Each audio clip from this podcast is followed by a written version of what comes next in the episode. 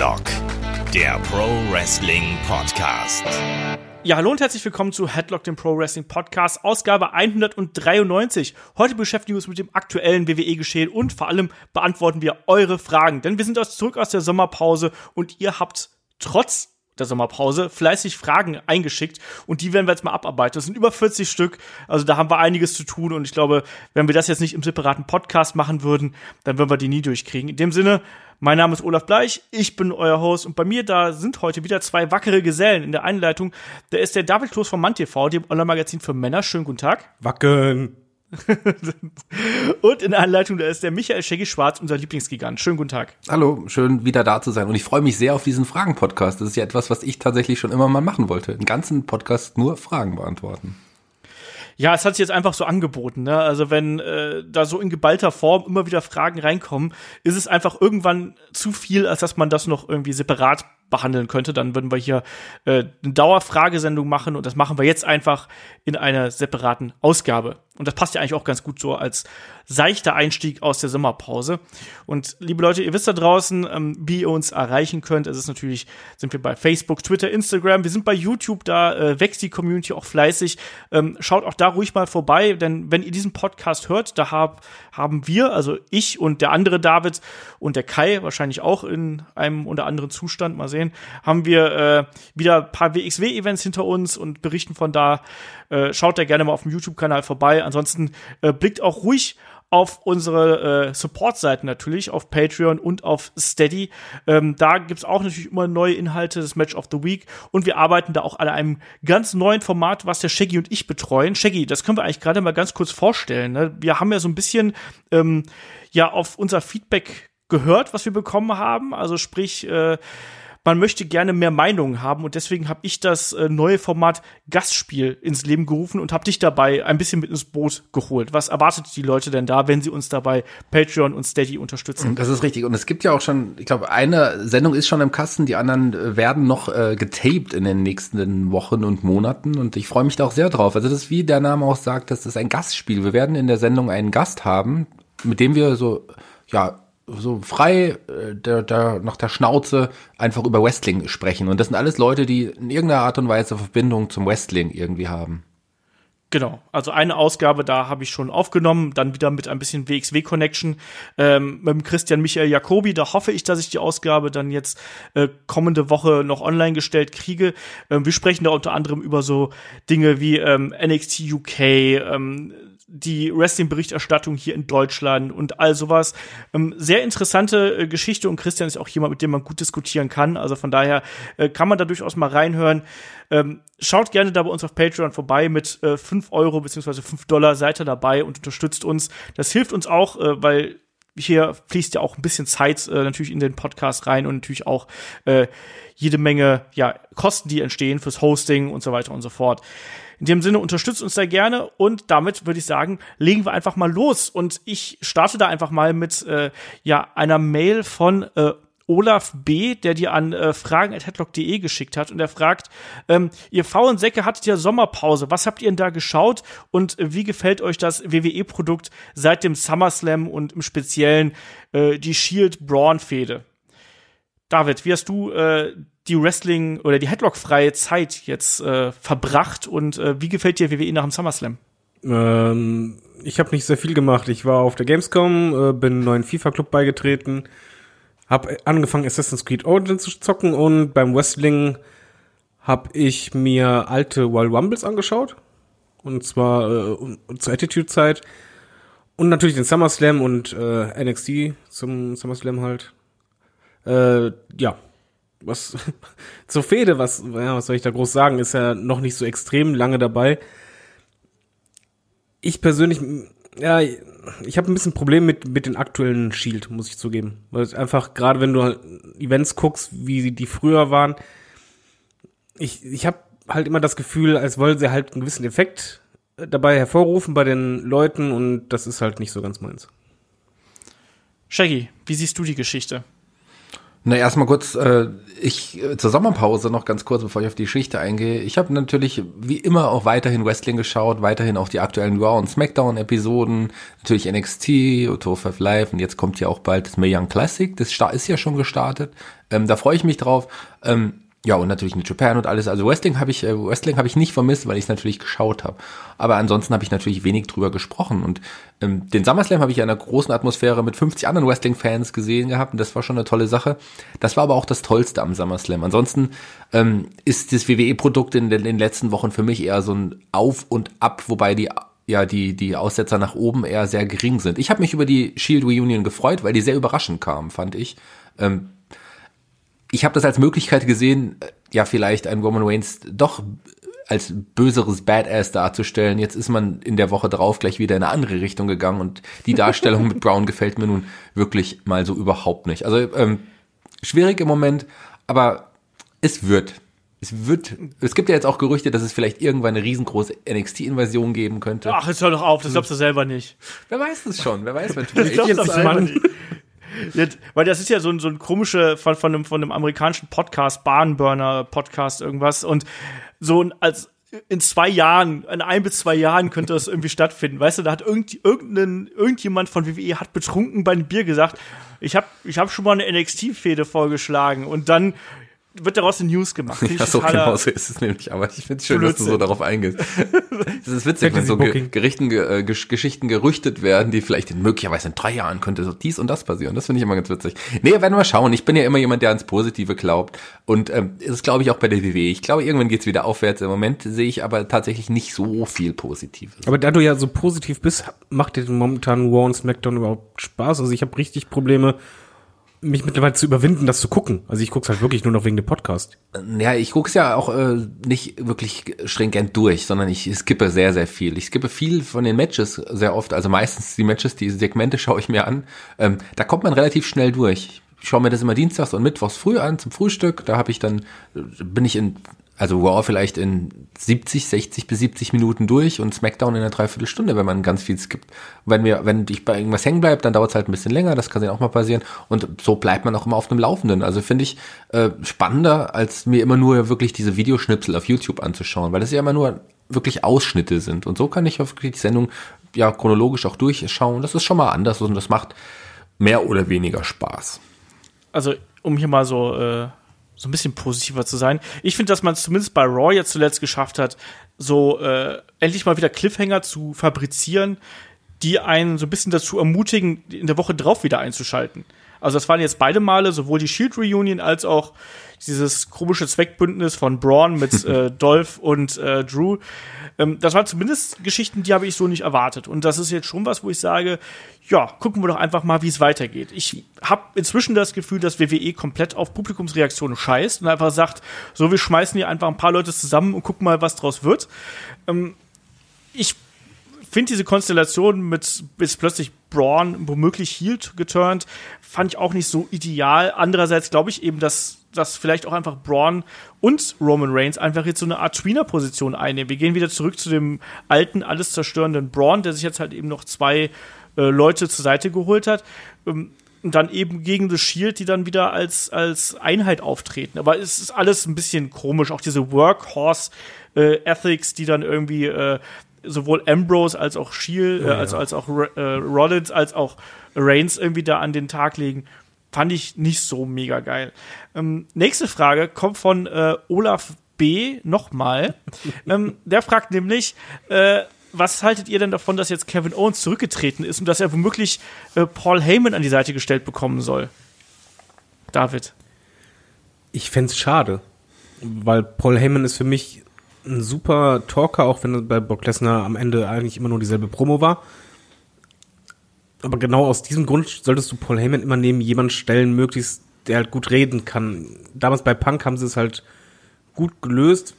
In dem Fall hier ist einfach Kevin Owens größte Stärke für mich ist sein Charisma und wie er ähm, am Mikrofon agiert, also auch improvisieren kann. Und du kannst nicht beiden gleich viel Redezeit geben. Also würdest du einen von beiden auf jeden Fall bei seiner Stärke beschneiden.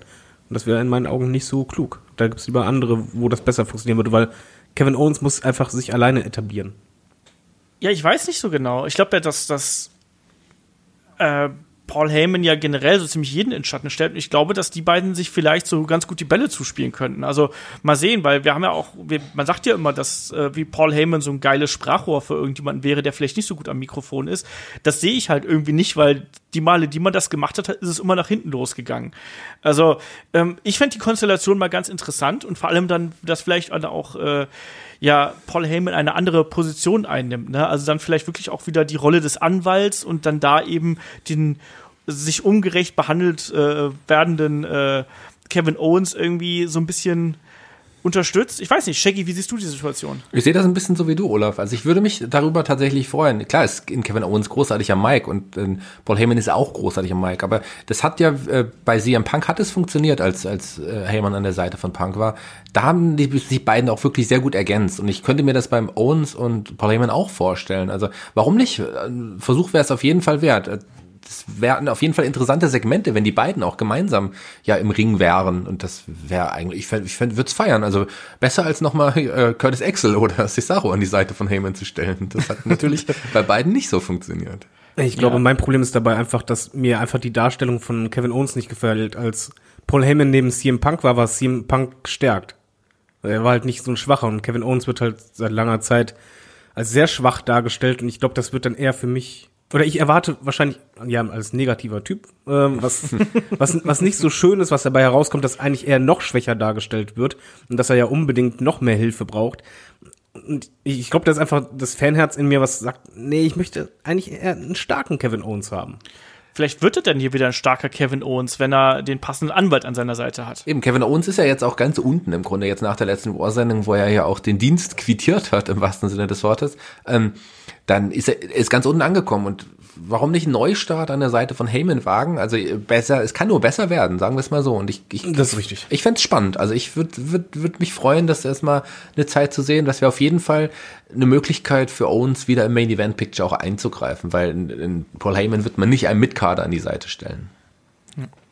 So, äh, nächste Frage kam von einem äh, O. Bleich. Äh, der fragt speziell den Shaggy, wie gefiel dir das äh, Debüt von äh, Marcel Bartel, wie sie so schön sagen? Erstmal finde ich es eine Frechheit von diesem O.B. dass er so viele Fragen eingesendet hat, während meine, die ich damals auch heimlich unter einem anderen Namen eingesendet habe, kaum behandelt wurden. das ist der Vorteil, wenn ein gewisser O. Bleich oder Bleich.O äh, dann hier äh, das Handout schreibt. Ich weiß schon mal, wer das sagen hat, ne? Aber da hat er auf jeden genau. Fall komische Fragen. Der Vince McMahon von Headlock.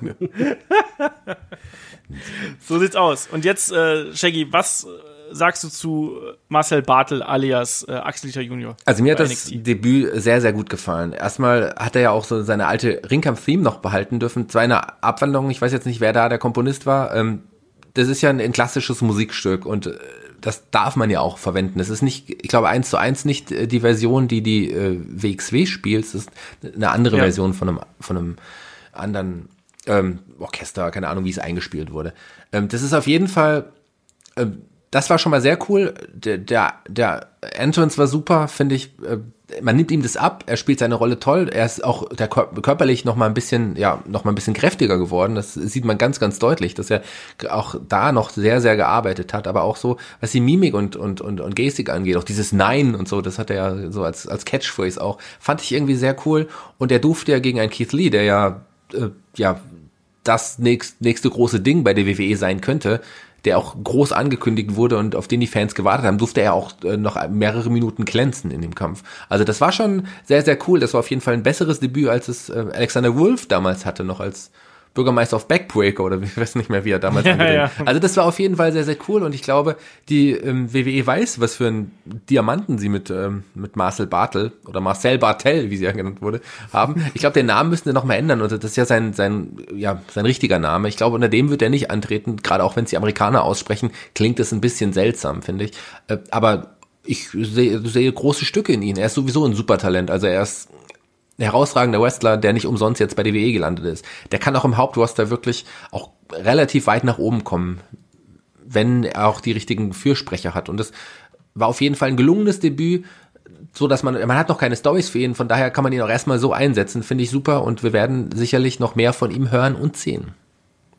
Ja, das denke ich auch. Ich sehe das ja auch immer so ein bisschen als Probelauf. Also gerade dieser erste Auftritt noch mit dem bürgerlichen Namen Axel äh, Alexander Wolf ist ja damals auch als Axel Tischer zuerst angetreten und ich glaube, das ist einfach nur so mal, dass er mal ja, so ein bisschen NXT-Luft schnuppern kann. Auch so ein bisschen Motivationsanreiz natürlich, so dass hier, du kannst, du darfst einmal auftreten und fühle, wie das ist und so und dann sehen wir weiter. Ich glaube auch, dass man an dem Gimmick noch ein bisschen feilen wird, dass man auch den Namen noch mal ändern wird, weil ich finde, das ähm, klingt nicht im Englischen. Das ist Ma Marcel Bartel oder Marcel Bartel äh, ist eben kein Wrestlername so im eigentlichen Sinn. Ich glaube, da wird man noch was dran ändern. Ansonsten, ich war jetzt nicht total gehypt, muss ich sagen. Also ich habe das ja so ein bisschen in meiner Timeline mitbekommen, dass da ganz viele Leute so, oh ja, und er ist debütiert. Ich fand, das war ein solides Debüt, ein solider erster Auftritt, aber ich glaube, da wird man noch in eine andere Richtung gehen einfach mit ihm und äh, ja, wer da vielleicht auch noch mal ein bisschen äh, den Axel Dieter Junior äh, sprechen hören möchte, kleiner Verweis auf unseren YouTube-Kanal. Da haben wir ja, beziehungsweise ich habe ja damals bei seiner Abschiedsshow noch vor der Show ähm, mit ihm ein Interview aufgenommen, wo wir darüber gesprochen haben, wie das so ist, äh, quasi jetzt alles zurückzulassen und rüber in die USA zu gehen und was das für ihn bedeutet. Also da gerne mal reinschauen. So, jetzt kommen wir auch wirklich zu den ehrlich eingesandten Fragen, nicht zu den ins Handout reingemogelten äh, Fragen von einem gewissen ähm, O.B. Ähm, der Felix mit dem habe ich eine längere Diskussion auf äh, Facebook geführt und da möchte ich euch beide jetzt auch gerne mal so ein bisschen äh, hier ins Boot holen, weil äh, der glaube ich auch einen Punkt anspricht oder einige Punkte anspricht, die ganz interessant sind. Also auch wieder aktuelles äh, WWE-Geschehen und er schrieb zum Beispiel sowas wie ähm, WWE setzt die Fehde zwischen Daniel Bryan und The Miz mit einem Mixed Tag Team Match jetzt bei Hell in a Cell fort. Laut Felix kann man die Fehde ja quasi gar nicht schneller abkühlen lassen. Wie seht ihr das, David? Ich mag Felix. ich sehe es nämlich absolut genauso. Das war auch mein Gedankengang. War einfach, wieso? Also warum jetzt schon? Das, eigentlich müsste ja jetzt, wo es das Aufeinandertreffen gab, die Fehde richtig starten, weil da so viel Hintergrund war und so lange in der Mache ich fand das beim SummerSlam ehrlich gesagt nur okay und habe eigentlich gedacht, okay, die haben sich wirklich noch was aufgehoben, da kommen jetzt viel härtere, ähm, wildere Kämpfe und vor allem aggressivere und dann irgendwann ein Gimmick. Aber ja, jetzt Mixed Tech Team ist halt für mich nichts Halbes und nichts Ganzes. Es nimmt halt wirklich den Schwung raus. Shaggy, wie siehst du das? Ähm, ja, auch zwiegespalten. Wir reden ja gleich noch über die Bellas, von daher lasse ich erstmal das ein bisschen außen vor ich finde es aber auch irgendwie logisch, sagen wir es mal so. Also jetzt, wo die Bellas auch wieder da sind, ähm, ist es auch logisch, dass man eine Pre-Bella auch mit in die Fehde involviert, dadurch, dass auch Maurice auch, ja, Miss auch wirklich unterstützt hat. Und es ist ja eine persönliche Fehde ich bin ja auch, ich mag ja diese, diese, diese Show-Aspekte auch sehr gerne. Klar wird das Match dadurch nicht besser. Im Gegenteil, das Match wird auf jeden Fall deutlich an Qualität, das zumindest In-Ring-Qualität hat, verlieren. Aber ich finde es trotzdem irgendwie ganz interessant. Ich mag es, dass, dass die WWE aktuell auch so viele verschiedene ja, Mixed-Tag-Teams rein theoretisch hätte. Man hat es ja bei der letzten Smackdown-Sendung gesehen, als Pre und, und, und, und Brian im Ring waren, kam ja dann auch äh, Selina und Andrade. Und das fand ich auch irgendwie ganz spannend. So, also ich finde es gut, dass, äh, dass man auch solche Geschichten erzählt und ich freue mich tatsächlich ein bisschen auf dieses Match. Nicht so, dass ich viel erwarte, aber ich finde es interessant und mich stört es überhaupt nicht, dass man das jetzt so weiterführt. Und an Daniel Bryan, ich glaube, der wird es auch mögen, weil der ist ja wirklich verliebt in seine Frau und hält viel von seiner Frau. Und der findet es auch gut, wenn er seine Frau dadurch auch noch ein bisschen supporten kann. Und man nutzt auch noch den Erfolg von äh, Miss and Mrs., von dieser Reality-Show von den, von den beiden. Ähm, so dass man, dass man das ruhig mal machen kann. Ich, ich mich stört's tatsächlich gar nicht und vielleicht erwartet uns ja ein flottes Match, was schön gut durchchoreografiert ist und warum nicht? Die Fehde wird definitiv dann auch noch weitergehen und vielleicht ist sie so ja auch ein bisschen länger und wir werden auf jeden Fall noch ein One-on-One-Match sehen und ich bin mir sicher, dass am Ende Daniel Bryan als Sieger dastehen wird. Was jetzt auf jeden Fall schon mal sicher ist, ist, dass Bryan Bryan seinen Vertrag verlängert hat. Ja, kann ich übrigens eine Gegenfrage reinwerfen? Ja. Wirf ein. Also beziehungsweise zwei. Erstens kommt euch das auch so vor, als wenn man jetzt irgendwie gesagt hat, komm, die Bellas sind jetzt da, die kriegen das Spotlight wie sonst was. Und zweitens, hätte man das nicht einfach auch so lösen können? Ich denke halt beispielsweise an damals AJ Lee mit, mit Punk und, und, und Co.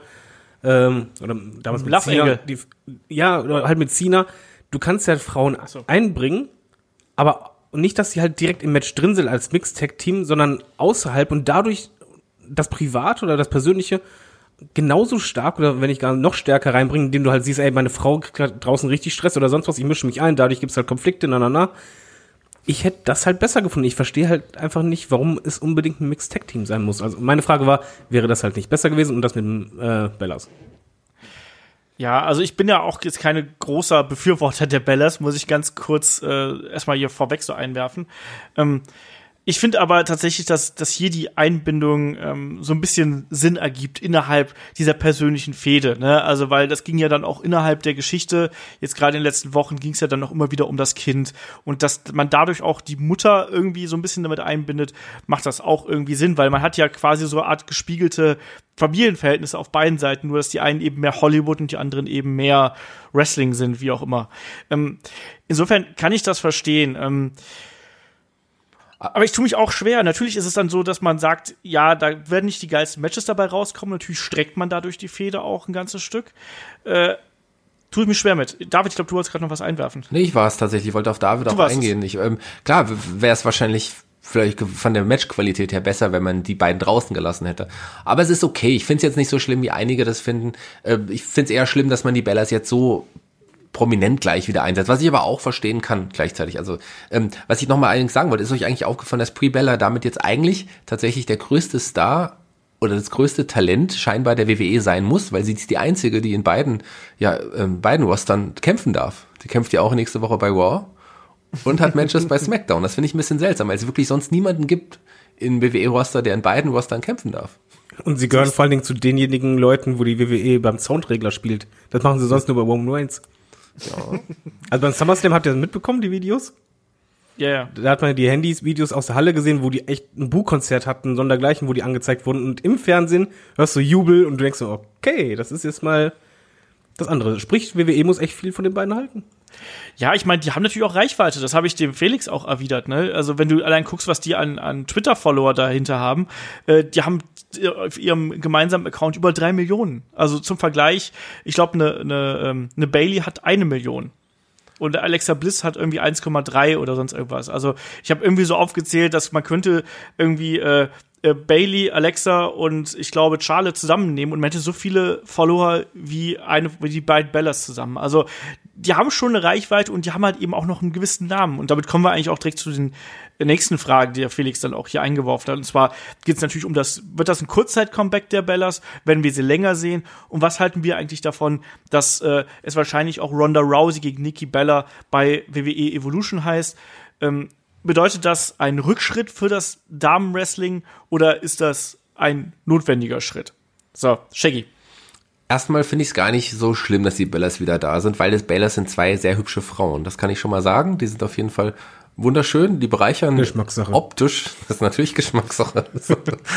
Aber sie bereichern meiner Meinung nach optisch auf jeden Fall das Roster sehr was das In-Ring-Talent angeht, da wird es sicherlich ein kleiner Rückschritt sein. So.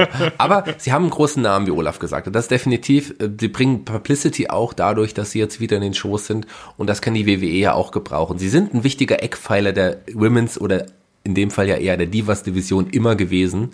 Das, äh, und von daher haben sie ihren Legendenstatus, den sie ja so ein bisschen, so das kleine Legenden, den Status, den sie innehaben, den haben sie auch verdient inne. Ob sie jetzt ob man es jetzt will oder nicht. Und von daher ist auch klar, dass sie bei Evolution auch eine Rolle haben werden, so wie Trish Stratus auch. Und warum, wenn man es kann, baut man sie doch auch ein. Ich meine, das schadet nicht, es bringt möglicherweise Einschaltquoten.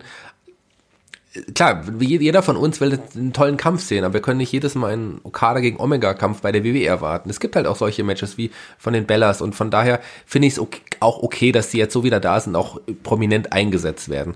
Ob, Allerdings finde ich es nicht so gut, dass man Nikki Bella jetzt möglicherweise als Gegnerin von Ronda Rousey auserkoren hat, weil äh, Nikki hat in den letzten Jahren im Ring jetzt nicht wirklich was geleistet, ist nicht wirklich super im Ring und dann bekommt sie möglicherweise bald ein Titelmatch gegen eine ja auch noch Newcomerin im Wrestling, die sicherlich das Match auch nicht tragen kann. Also ich bin gespannt, ob das wirklich eine gute Entscheidung sein wird, wenn die Entscheidung so getroffen ist. Wir wissen es ja auch noch nicht. Ja, David, Du hast echt gute Gesprächspartner mit unterschiedlichen Meinungen. Ja, ich sehe halt das Problem, also Felix fragt ja explizit, ob halt WWE äh, das, den Frauenwrestling-Durchbruch quasi dadurch klein buckt in letzter Zeit oder aktuell. Und ja, so kommt es mir halt auch vor, weil Shaggy hat es eigentlich richtig gesagt, die Bellas waren halt Legenden in der Divas Division. Aber diese Zeit ist halt vorbei. Und sie stehen für Divas und für das, was wir halt eigentlich nicht wollten. Äh, Und das Gegenteil von dem, wofür die Women Revolution halt einfach stand. Die stand für Wrestling, für gute Matches, Charaktere ernsthaft und wirklich Qualität. Und das sehe ich einfach bei den Bellas nicht. Und für mich ist das ein gravierender Rückschritt sogar. Weil du hast einen Roster mit wirklich talentierten Frauen, bringst aber dann jemanden direkt ins Titelgeschehen rein, äh, der halt schon länger nicht mehr richtig dabei war und aus einer Ära kommt, die halt eben nicht qualitativ so hochwertig war. Das ist für mich ein falsches Signal, einfach nach außen hin, dass man eigentlich auch sagen könnte, ja, wir vertrauen dem aktuellen Roster nicht so sehr.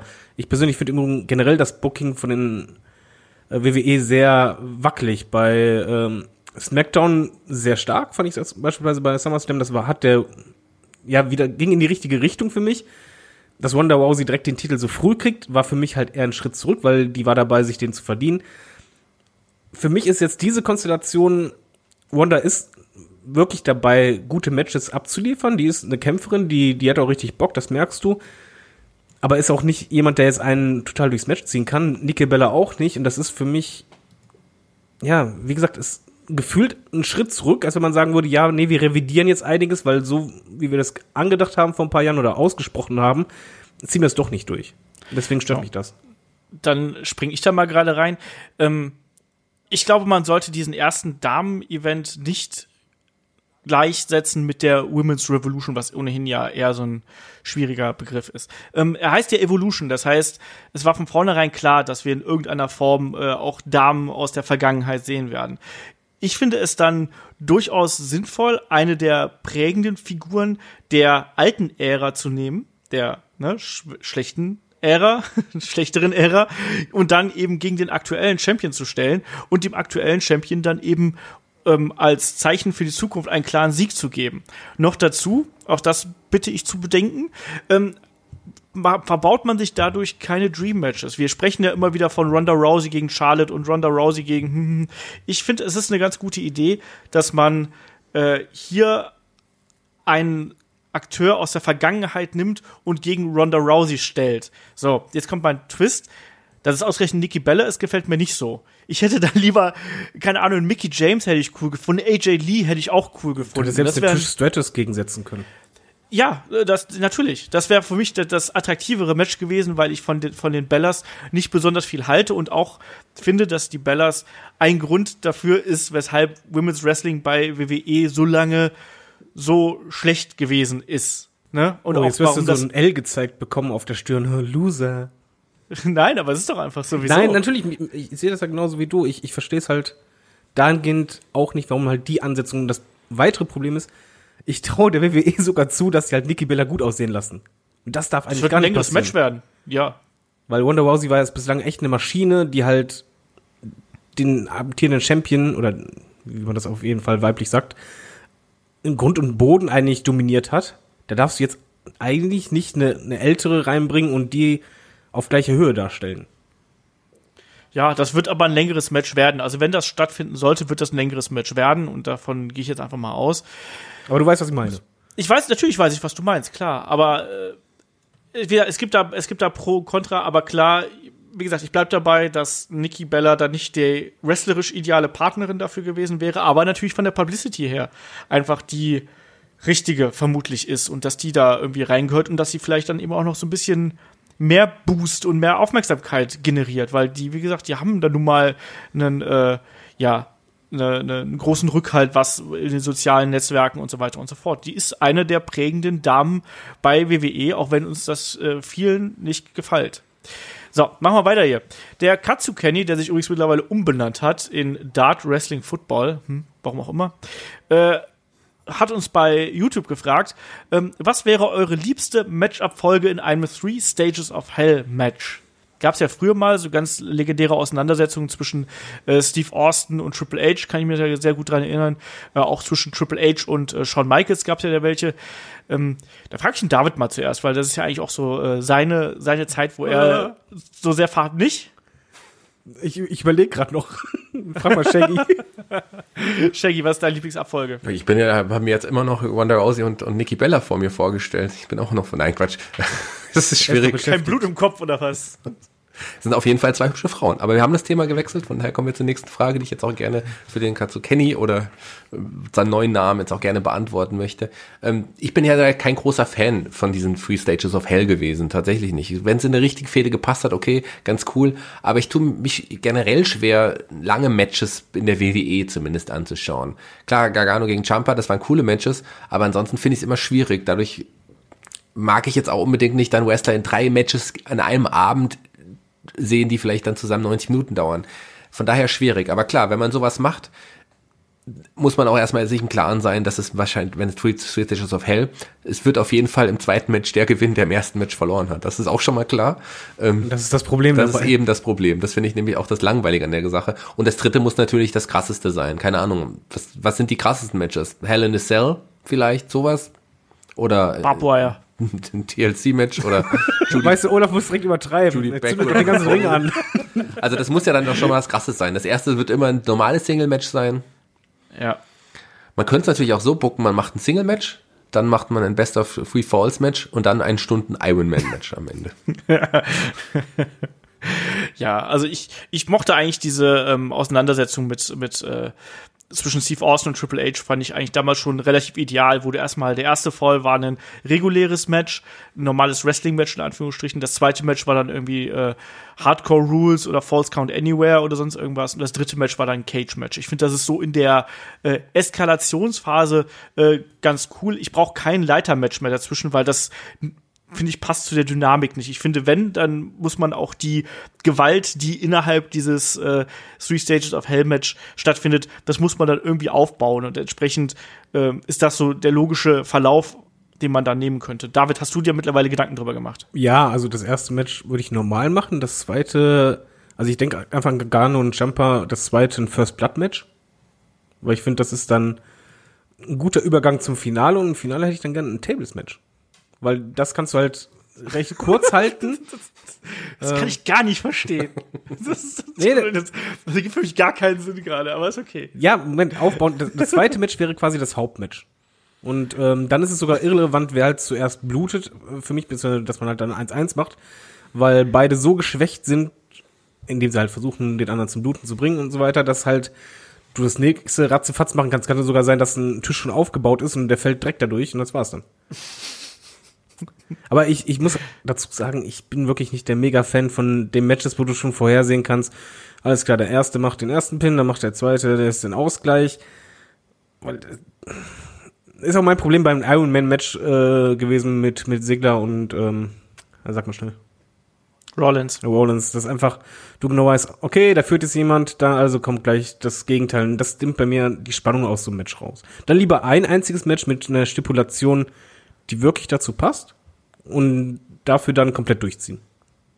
Frag mal Kai, wie er das Match fand. Ähm, wie wäre es mit einem Chairs-Match? Das haben wir noch gar nicht erwähnt. Oder ein Blindfold-Match oder ein. Na, bloß auf, ey. Ja, genau. Wir machen einfach Blindfold, so wie früher. Publikum muss machen sagen, ja, nein.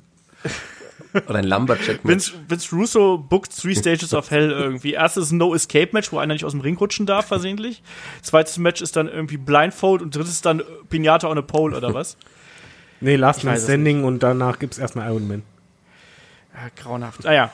Ähm, machen wir weiter. Der Katsu Candy fragt noch: Glaubt ihr, dass der äh, eigene UK-Brand ein Erfolg sein wird? Ja, schwierige Geschichte, ne? Die Tapings, die ersten Tapings haben ja stattgefunden. Ähm, ich glaube, das wird vielleicht nicht unbedingt der riesen Zuschauererfolg sein, ähm, aber ich glaube, das wird wichtig sein für das äh, Wrestling, was hier in Europa passiert, weil es einfach Wrestler nochmal eine zusätzliche Perspektive geben wird. Also ich weiß es nicht. Shaggy, wie siehst du die Erfolgschancen von, äh, von der NXT UK? Genauso sehe ich das auch. Also klar hat man das äh, ähm, erstmal ins Leben gerufen, um auch die, die andere englische Show auf, wie hieß es, Sports, World of Sports ähm, Show quasi da, etwas zu haben, was man dagegen stellen kann. Dadurch, dass die jetzt nicht so ein Riesenerfolg ist und sicherlich auch nicht mehr so lange laufen wird, ähm, braucht man für dieses Ziel ja jetzt den UK-Brand nicht mehr. Aber wie du es schon gesagt hast, Olaf, ich glaube, man nutzt den auch wirklich für die Nachwuchsarbeit in Europa. Und das ist auf jeden Fall eine gute Sache, glaube ich, für die europäischen Wrestler. Die haben jetzt eine Möglichkeit, auch woanders noch unterzukommen. Und sicherlich ist das ein großer Schritt, schon mal unter WWE-Vertrag zu sein, aber ein großer Schritt nochmal und ein einfacherer Zugang dann später vielleicht ähm, zum Hauptroster oder zum NXT America Brand oder wie auch immer.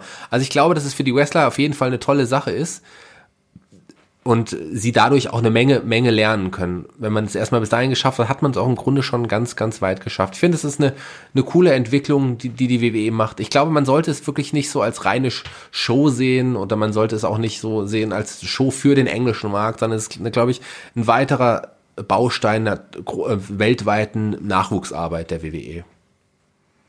David, äh, ich weiß, du bist jetzt nicht der mega NXT-Gucker und Indie-Gucker. Ähm, wie interessant ist denn so eine NXT UK-Brand für dich? Also erstmal, um auf die Frage zu kommen, Erfolg ist relativ. Wenn du jetzt sagst, Erfolg sieht man daran, indem man super viele Tickets verkauft. Das wird dann wahrscheinlich nicht der Erfolg sein, aber ich glaube halt, dass WWE, so wie ihr halt schon sagt, eigentlich ein ganz anderes Ziel äh, vor Augen hat. Und zwar ein Brand aufzubauen außerhalb von Amerika, wo sie nach und nach Wrestler in, in diese Art zu wresteln, weil das ist in der WWE nun mal anders, heranzuführen, äh, sicher zu machen, Gimmicks aufzuarbeiten und zu verstärken und dann halt, wenn sie es dann schaffen, aus diesem Brand ein, zwei Wrestler oder mehr rüberzuziehen in Main Roster, dann ist es schon ein Erfolg gewesen für mich.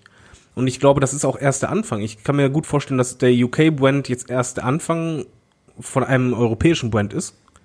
Weil dazu würde halt auch passen, dass WWE jetzt erstmals in, in Deutschland auch ein Tryout macht, was ich bemerkenswert ja. finde. Und ich glaube, das ist wirklich dieses, ja, Fuß in die Tür bringen in Europa.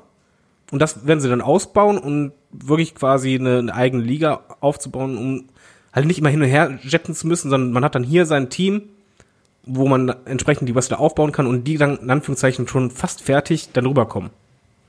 Ja, das sehe ich auch so. Also da, wir sehen es ja auch äh, zum Beispiel an so Leuten wie einen Tyler Bate und einen Pete Dunn. Das sind ja Leute, die WWE jetzt quasi damit an sich, an sich bindet und die werden auch äh, später im Hauptroster eine, eine große Rolle spielen. Deswegen ähm, bin ich da bei dem, was ihr sagt. Und äh, Hopse zur nächsten Frage hat auch was mit dem Engländer zu tun. Äh, nämlich Neville ist ja nicht mehr unter WWE-Vertrag. Äh, wo und gegen welche Wrestler wollt ihr ihn jetzt sehen? Ich es natürlich geil, wenn wir den hier bei Superstars of Wrestling oder beim Karat bei äh, der WXW nächstes Jahr sehen würden. Ähm, realistisch fände ich richtig geil, wenn der zu New Japan gehen würde.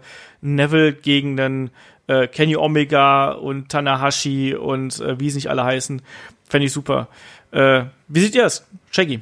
Also Neville ist in dem, was er zeigt, einer der besten weltweit. Das kann man so sagen. Es ist schade, dass er nicht mehr unter WWE-Vertrag steht. So heißt es zumindest. Aber Überraschungen gibt's ja immer, auch immer wieder. Vielleicht sehen wir ihn ja doch wieder. Ähm, das ist, kann ich jetzt aber nicht beantworten.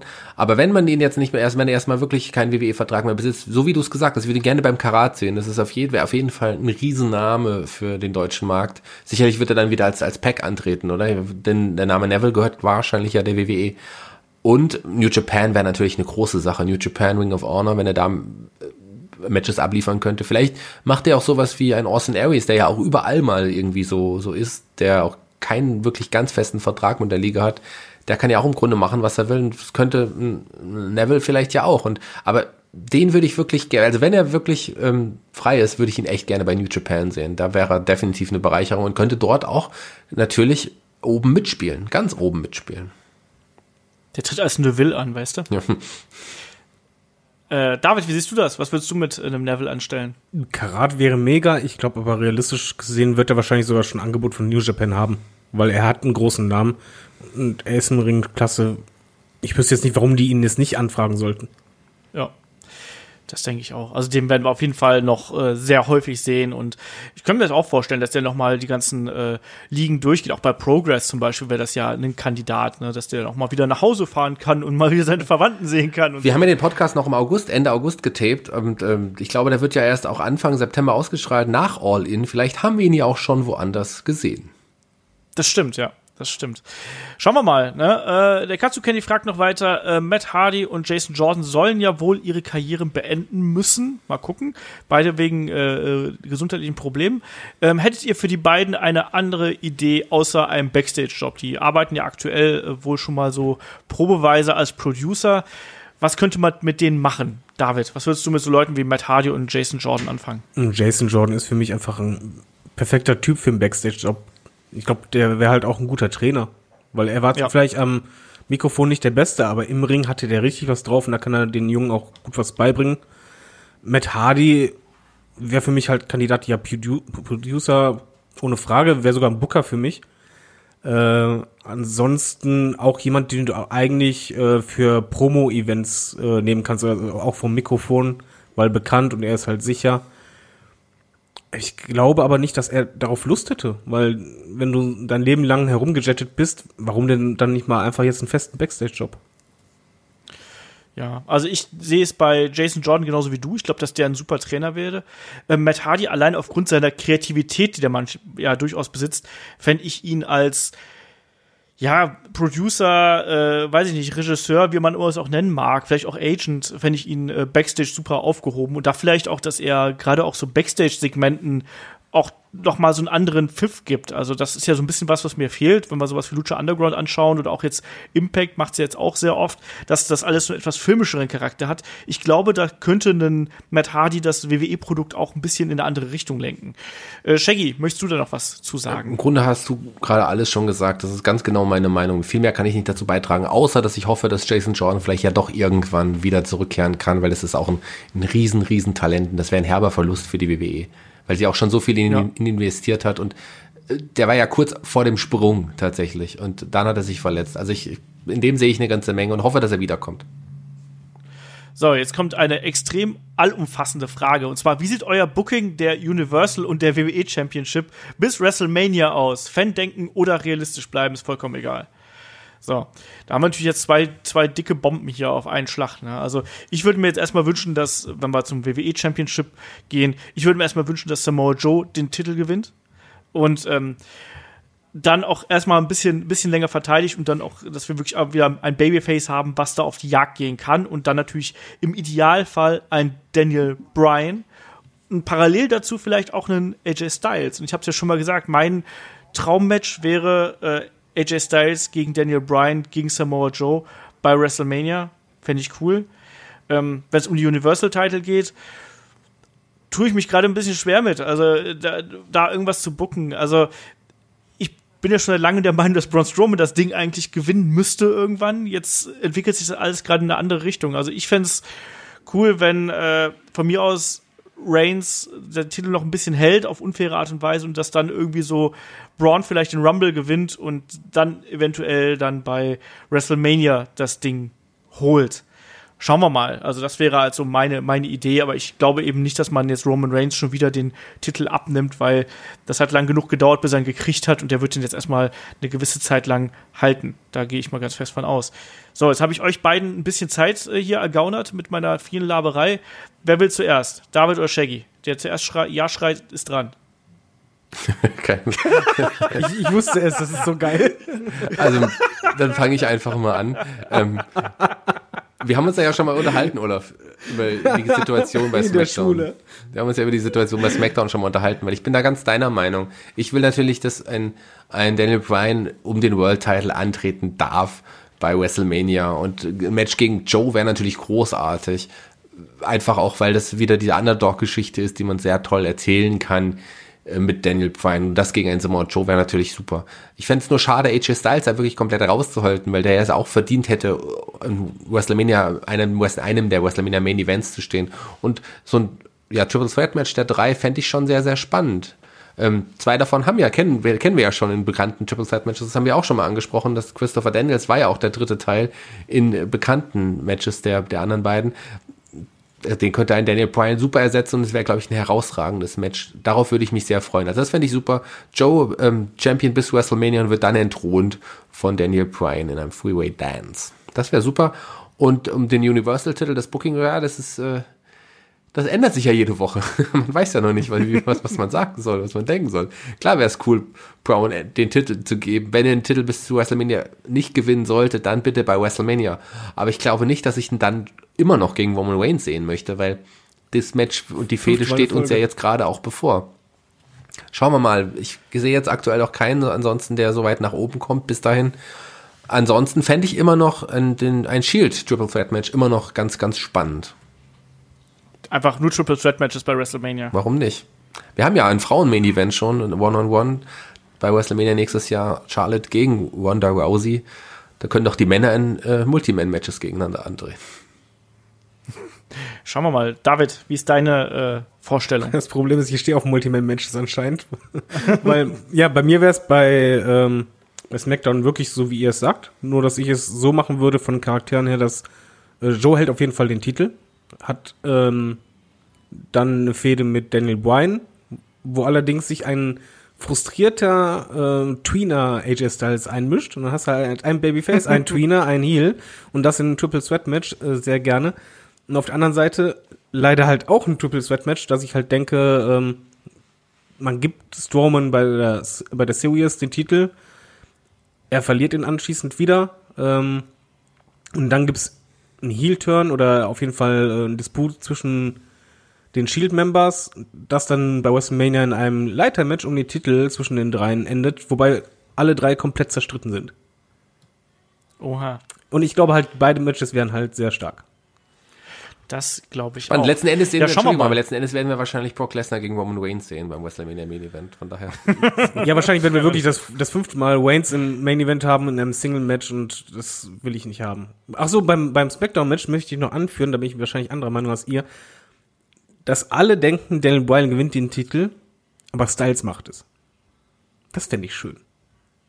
Schauen wir Werden wir mal. sehen. Vielleicht ja auch im Mixed-Match. Vielleicht Brian ja mit Pre zusammen und, und Styles mit Wendy und oder Joe mit Wendy Styles an der Seite. Das werden wir sehen. Oder einfach, äh, ja, einen Triple Threat äh, Mixed Tag Team Match. Boah. Genau das. Irgendwie sowas ganz Furchtbares. Ja, machen wir weiter. Der, äh, der Kiffi hat schon vor längerer Zeit eine Frage gestellt und bevor ich die hier wieder äh, vergesse im Tobabu, äh, schmeiße ich den mal ganz schnell hier zwischen. Der fragte nämlich, wieso ist Wrestling-Training eigentlich im Vergleich zu anderen Sportarten so teuer? Also sprich, äh, ja, wenn man zum Beispiel in der Wrestling Academy in Oberhausen, äh, in Essen trainieren möchte, ist man, glaube ich, so mit 30, 40 Euro dabei im Monat. Ich persönlich finde das gar nicht so teuer, muss ich ganz ehrlich sagen. Aber klar, wenn man jetzt irgendwie dann äh, andere Bereichen ist wahrscheinlich ist ein bisschen günstiger. Ich habe keine Ahnung. Ist das so viel teurer? Shaggy, hast du eine Ahnung, wie das da die Preisverteilung ist? Also ich weiß jetzt nicht, was es kostet, wenn du in einem Verein, äh, so einem Fußballverein oder sowas bist. Sicherlich ist es deutlich günstiger, einfach auch, weil die ja auch andere Träger und andere Zuschüsse auch haben. Die werden sicherlich auch noch aus irgendwelchen anderen Töpfen gefördert, ähm, solche Vereine. Und ansonsten finde ich es tatsächlich auch nicht so teuer, weil ein Fitnessstudio kostet wohl, also zumindest ein normales Fitnessstudio, was jetzt kein, kein Discounterkette ist, kostet auf jeden Fall deutlich mehr. Und ich äh, liebäugel ja gerade aktuell mit einer anderen Sportart und da hatte ich jetzt letzte Woche mein erstes Probetraining und Golf, muss ich sagen, Leute, ist deutlich teurer als Wrestling. Also da, das ist dann schon dreistellig also im, pro Nope. Monat. Von daher mh, finde ich es auch nicht so teuer. Also du hast da ja wirklich auch, gerade die Academy, du hast da ja auch wirklich mehrere Tage in der Woche die Möglichkeit hinzugehen zum Trainieren. Ähnlich im Fitnessstudio. Du kannst ja eigentlich auch jeden Tag ins Fitnessstudio gehen. Von daher ähm, finde ich solche Preise eigentlich vollkommen in Ordnung. Ja, ich glaube auch, dass es, dass es okay ist, aber es ist natürlich immer so ein bisschen Ansichtssache, Perspektivsache. Ne? Klar. Ähm, und ich weiß auch, dass andere ähm, Trainingsschulen in Deutschland auch teurer sind. Insofern ähm, ist es, glaube ich, auch da schwierig. Ähm, Aber ich glaube, das liegt Aber- auch am Individuellen, weil bei Genau, Sportarten ja. ist es generell, je individueller das Training ist und je mehr du beaufsichtigt wirst, desto teurer ist es. Beim Fußball, ja, kommst halt rein, sind 20 Mann am besten, ein Trainer, okay, passt, ist halt nicht so doll, aber wenn du halt da wirklich jemanden an der Seite stehen hast, der dir jeden Move erklärt und das mit dir durchgeht, ist halt wie ein Personal Trainer, das ist teurer. Ganz klar. Und auf der anderen Seite, ich meine, wir sind ja alles gestandene Männer inzwischen und wir verdienen unser eigenes Geld. Und wenn du dann aber so jung bist, 14, 15 und überlegst, irgendwie mit deinem Taschengeld irgendwie gerne ins Wrestling-Business einzusteigen, du hast halt nur ein bisschen Geld, dann ist dir natürlich so eine, auch eine Academy kommt, ist dann natürlich teuer für einen, der selber nicht so viel Geld hat. Also das- ist, je nachdem von wo man es betrachtet. Das kann ich natürlich auch verstehen. Es gibt natürlich auch Leute, die sich einfach mal hier einen dreistelligen Monatsbetrag fürs Golfspielen äh, aus den Rippen leiern. Ne? Naja, wobei das erste Jahr ganz günstig ist, das zweite Jahr immer noch günstig. Erst ab dem dritten Jahr würde es etwa so. so Aber wisst ihr, was auch noch teuer ist? Ich war im Billardverein, das ist auch nicht so günstig. Das kostet auch ordentlich. Da zahlst du deine 40, 50 Euro. ja, aber das ist ja Okay, kein krass. Sport. Was? Komm mal vorbei, dann spielen wir eine Runde. Komm vorbei, wir spielen eine Runde Golf. Auch gerne, wenn du einlädst. Solange David kann ich mir also nicht leisten, noch muss, ist einen, alles nein. gut. Nein, äh, im unteren dreistelligen Bereich, also knapp über 100 Euro oder so. Das ist schon teuer, aber es, äh, es macht halt auch Spaß. Dafür fühlt man sich elitär. genau. Ja. Man kann coolen Handschuh Da darf man weiße Handschuhe endlich tragen. Aber nur einen. Nur Und nicht mehr allein im Bett. Oh Gott, wechseln wir. Komm, nächste Frage. Ähm, der Mischa fragt, ähm, hat ein paar so bunt gemischte WCW, WWF und Monday Night War Fragen gestellt, ganz lustig. Ähm, er fragt äh, bezüglich äh, Starcade damals, äh, hätte Hogan einen fixen Three-Count gegen äh, Sting gezeigt, wie wäre die bis dato perfekte Fehde weitergegangen? Ich sag's dir ganz ehrlich, bei der WCW damals wäre es garantiert nicht gut und perfekt weitergegangen. so. Shaggy, wie siehst du das? ja, also das wäre auf jeden Fall, das wäre ja schon das Ende einer perfekten Fehde gewesen, wenn Hogan den fixen Free Count gegen Sting ja gemacht hätte. Ähm, das wäre auf jeden Fall nicht gut gewesen. Es war schon cool, dass Sting ja irgendwie gewonnen hatte, aber was danach passierte, war ja schon scheiße. Also die Fehde war bis dato super. Ein Sting hätte hier meiner Meinung nach ganz normal, ganz clean gewinnen müssen und den Titel auch länger behalten müssen. So, das wäre wirklich, Ja. das wäre sehr gut gewesen. Aber es ist halt auch die äh, WCW gewesen und da war vieles dann auch nicht wirklich perfekt. Diese Machtspielchen der einzelnen Menschen backstage ähm, haben da sehr viel kaputt gemacht, sag ich mal. Und von daher, klar, also das Perfekte wäre gewesen, wenn Sting ganz klar gewonnen hätte. David, hast du eine Meinung? Dass in der WCW nichts perfekt war und es gibt, es gibt manche Fäden, die eigentlich dann nur ein Match be- bedarf. Und das, das ist so ein Beispiel für mich.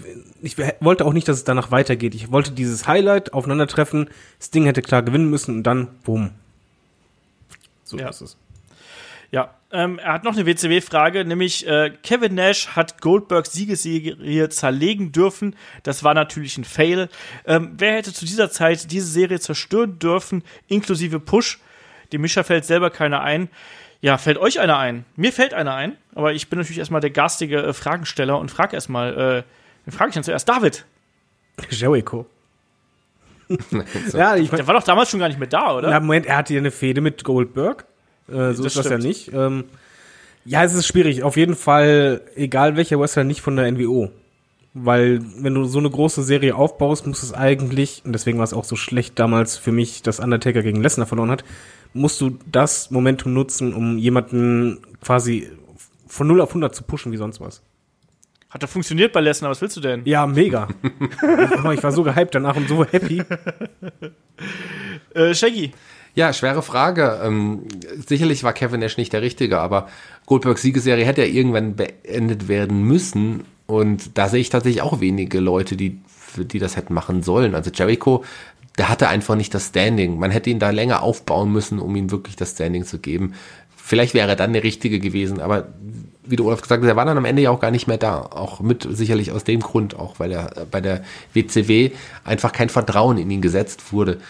Ansonsten schwierig. Also das hätte ja einer der, der, der Big Man sein müssen. Wie auch immer. darf ich Ja, das sagen? sag du, ich bin gespannt. Bevor du rumeierst. Vampiro. Nein, Diamond Dallas Page. Ja, ich dachte mir schon, dass, stimmt. ich dachte mir, dass du Diamond Dallas Page sagst, aber ja, das hätte auf jeden Fall gepasst. Das wäre ein, ein viel gut Moment gewesen für die WCW und für Diamond Dallas Page. Hätte ihn sicherlich auch noch mal kurzzeitig in größere Sphären ge, ja, ge- gehievt und gepusht.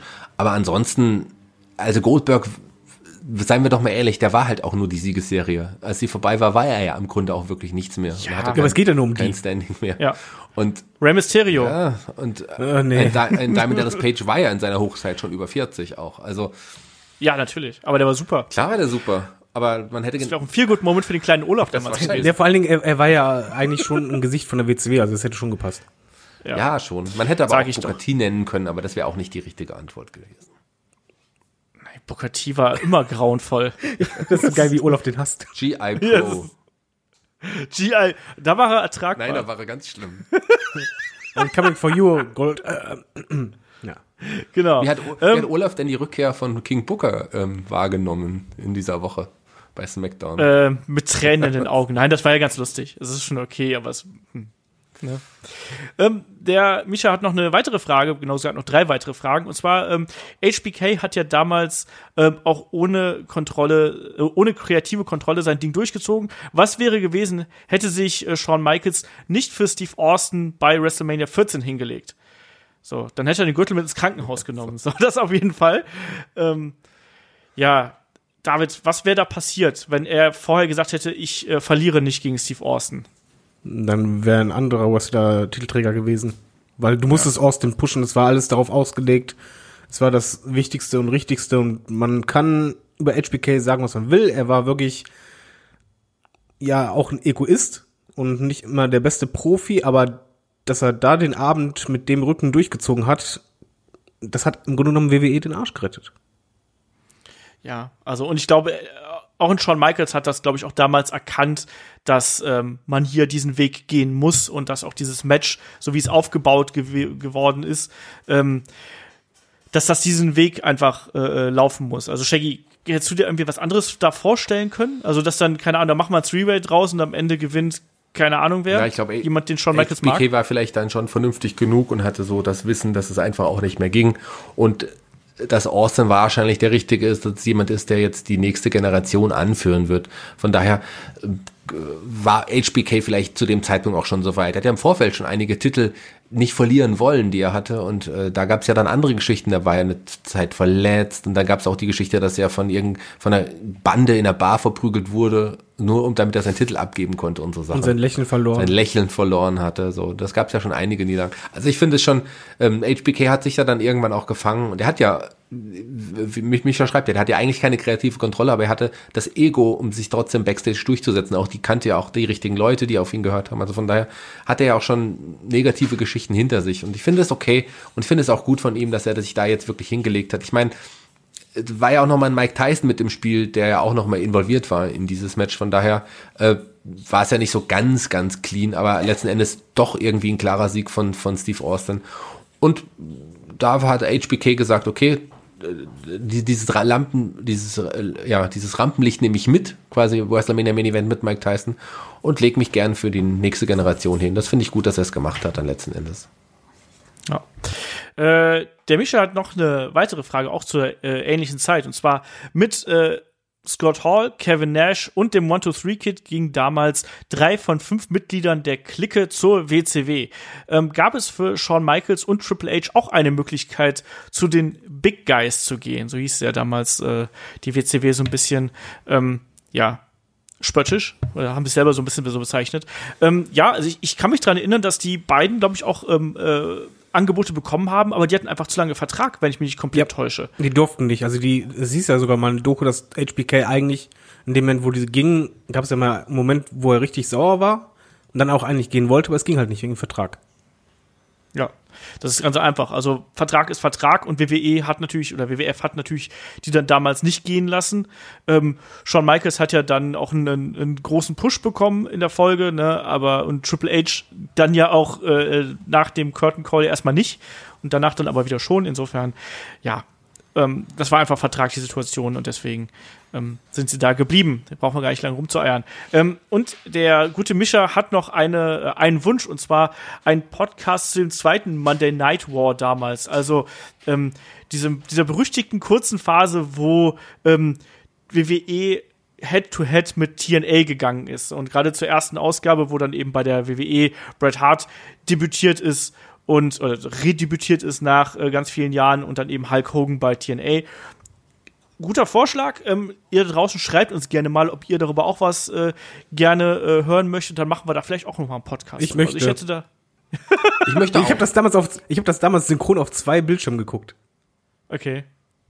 Ja, okay, also offensichtlich hast du da den, äh, das richtige, weiß ich nicht, den richtigen Ton getroffen. Ja, war das, war also, das bei euch denn eigentlich nicht so? Jetzt mal, nur ganz, ganz kurz das war doch wirklich doch. das erste Mal das Gefühl, also diese Hoffnung, noch mal ein War. Und das, ja. das war einfach, ich weiß noch, im Forum sind alle explodiert vorher, so viel Spekulation. und, und das war wirklich, das richtig dieses Feeling wieder, was wird passieren? Jetzt wirklich diese Konfrontation, die du halt von damals hattest. Das war doch was sehr Besonderes, oder nicht? Ja. Shaggy, bist du auch im Forum explodiert? Nee. so. Also ich habe nicht tatsächlich nicht. Ich, ich fand der Schritt war mutig, den TNA gegangen ist, aber gleichzeitig auch dumm. Man hat es ja gesehen, das ging ja nur ja. wenige Wochen. Die erste Show, die habe ich ja auch damals verfolgt und die fand ich super. Ähm, die war wirklich gut, die erste, wirklich mit diesem Second Monday Night War, diese TNA-Show an dem Abend.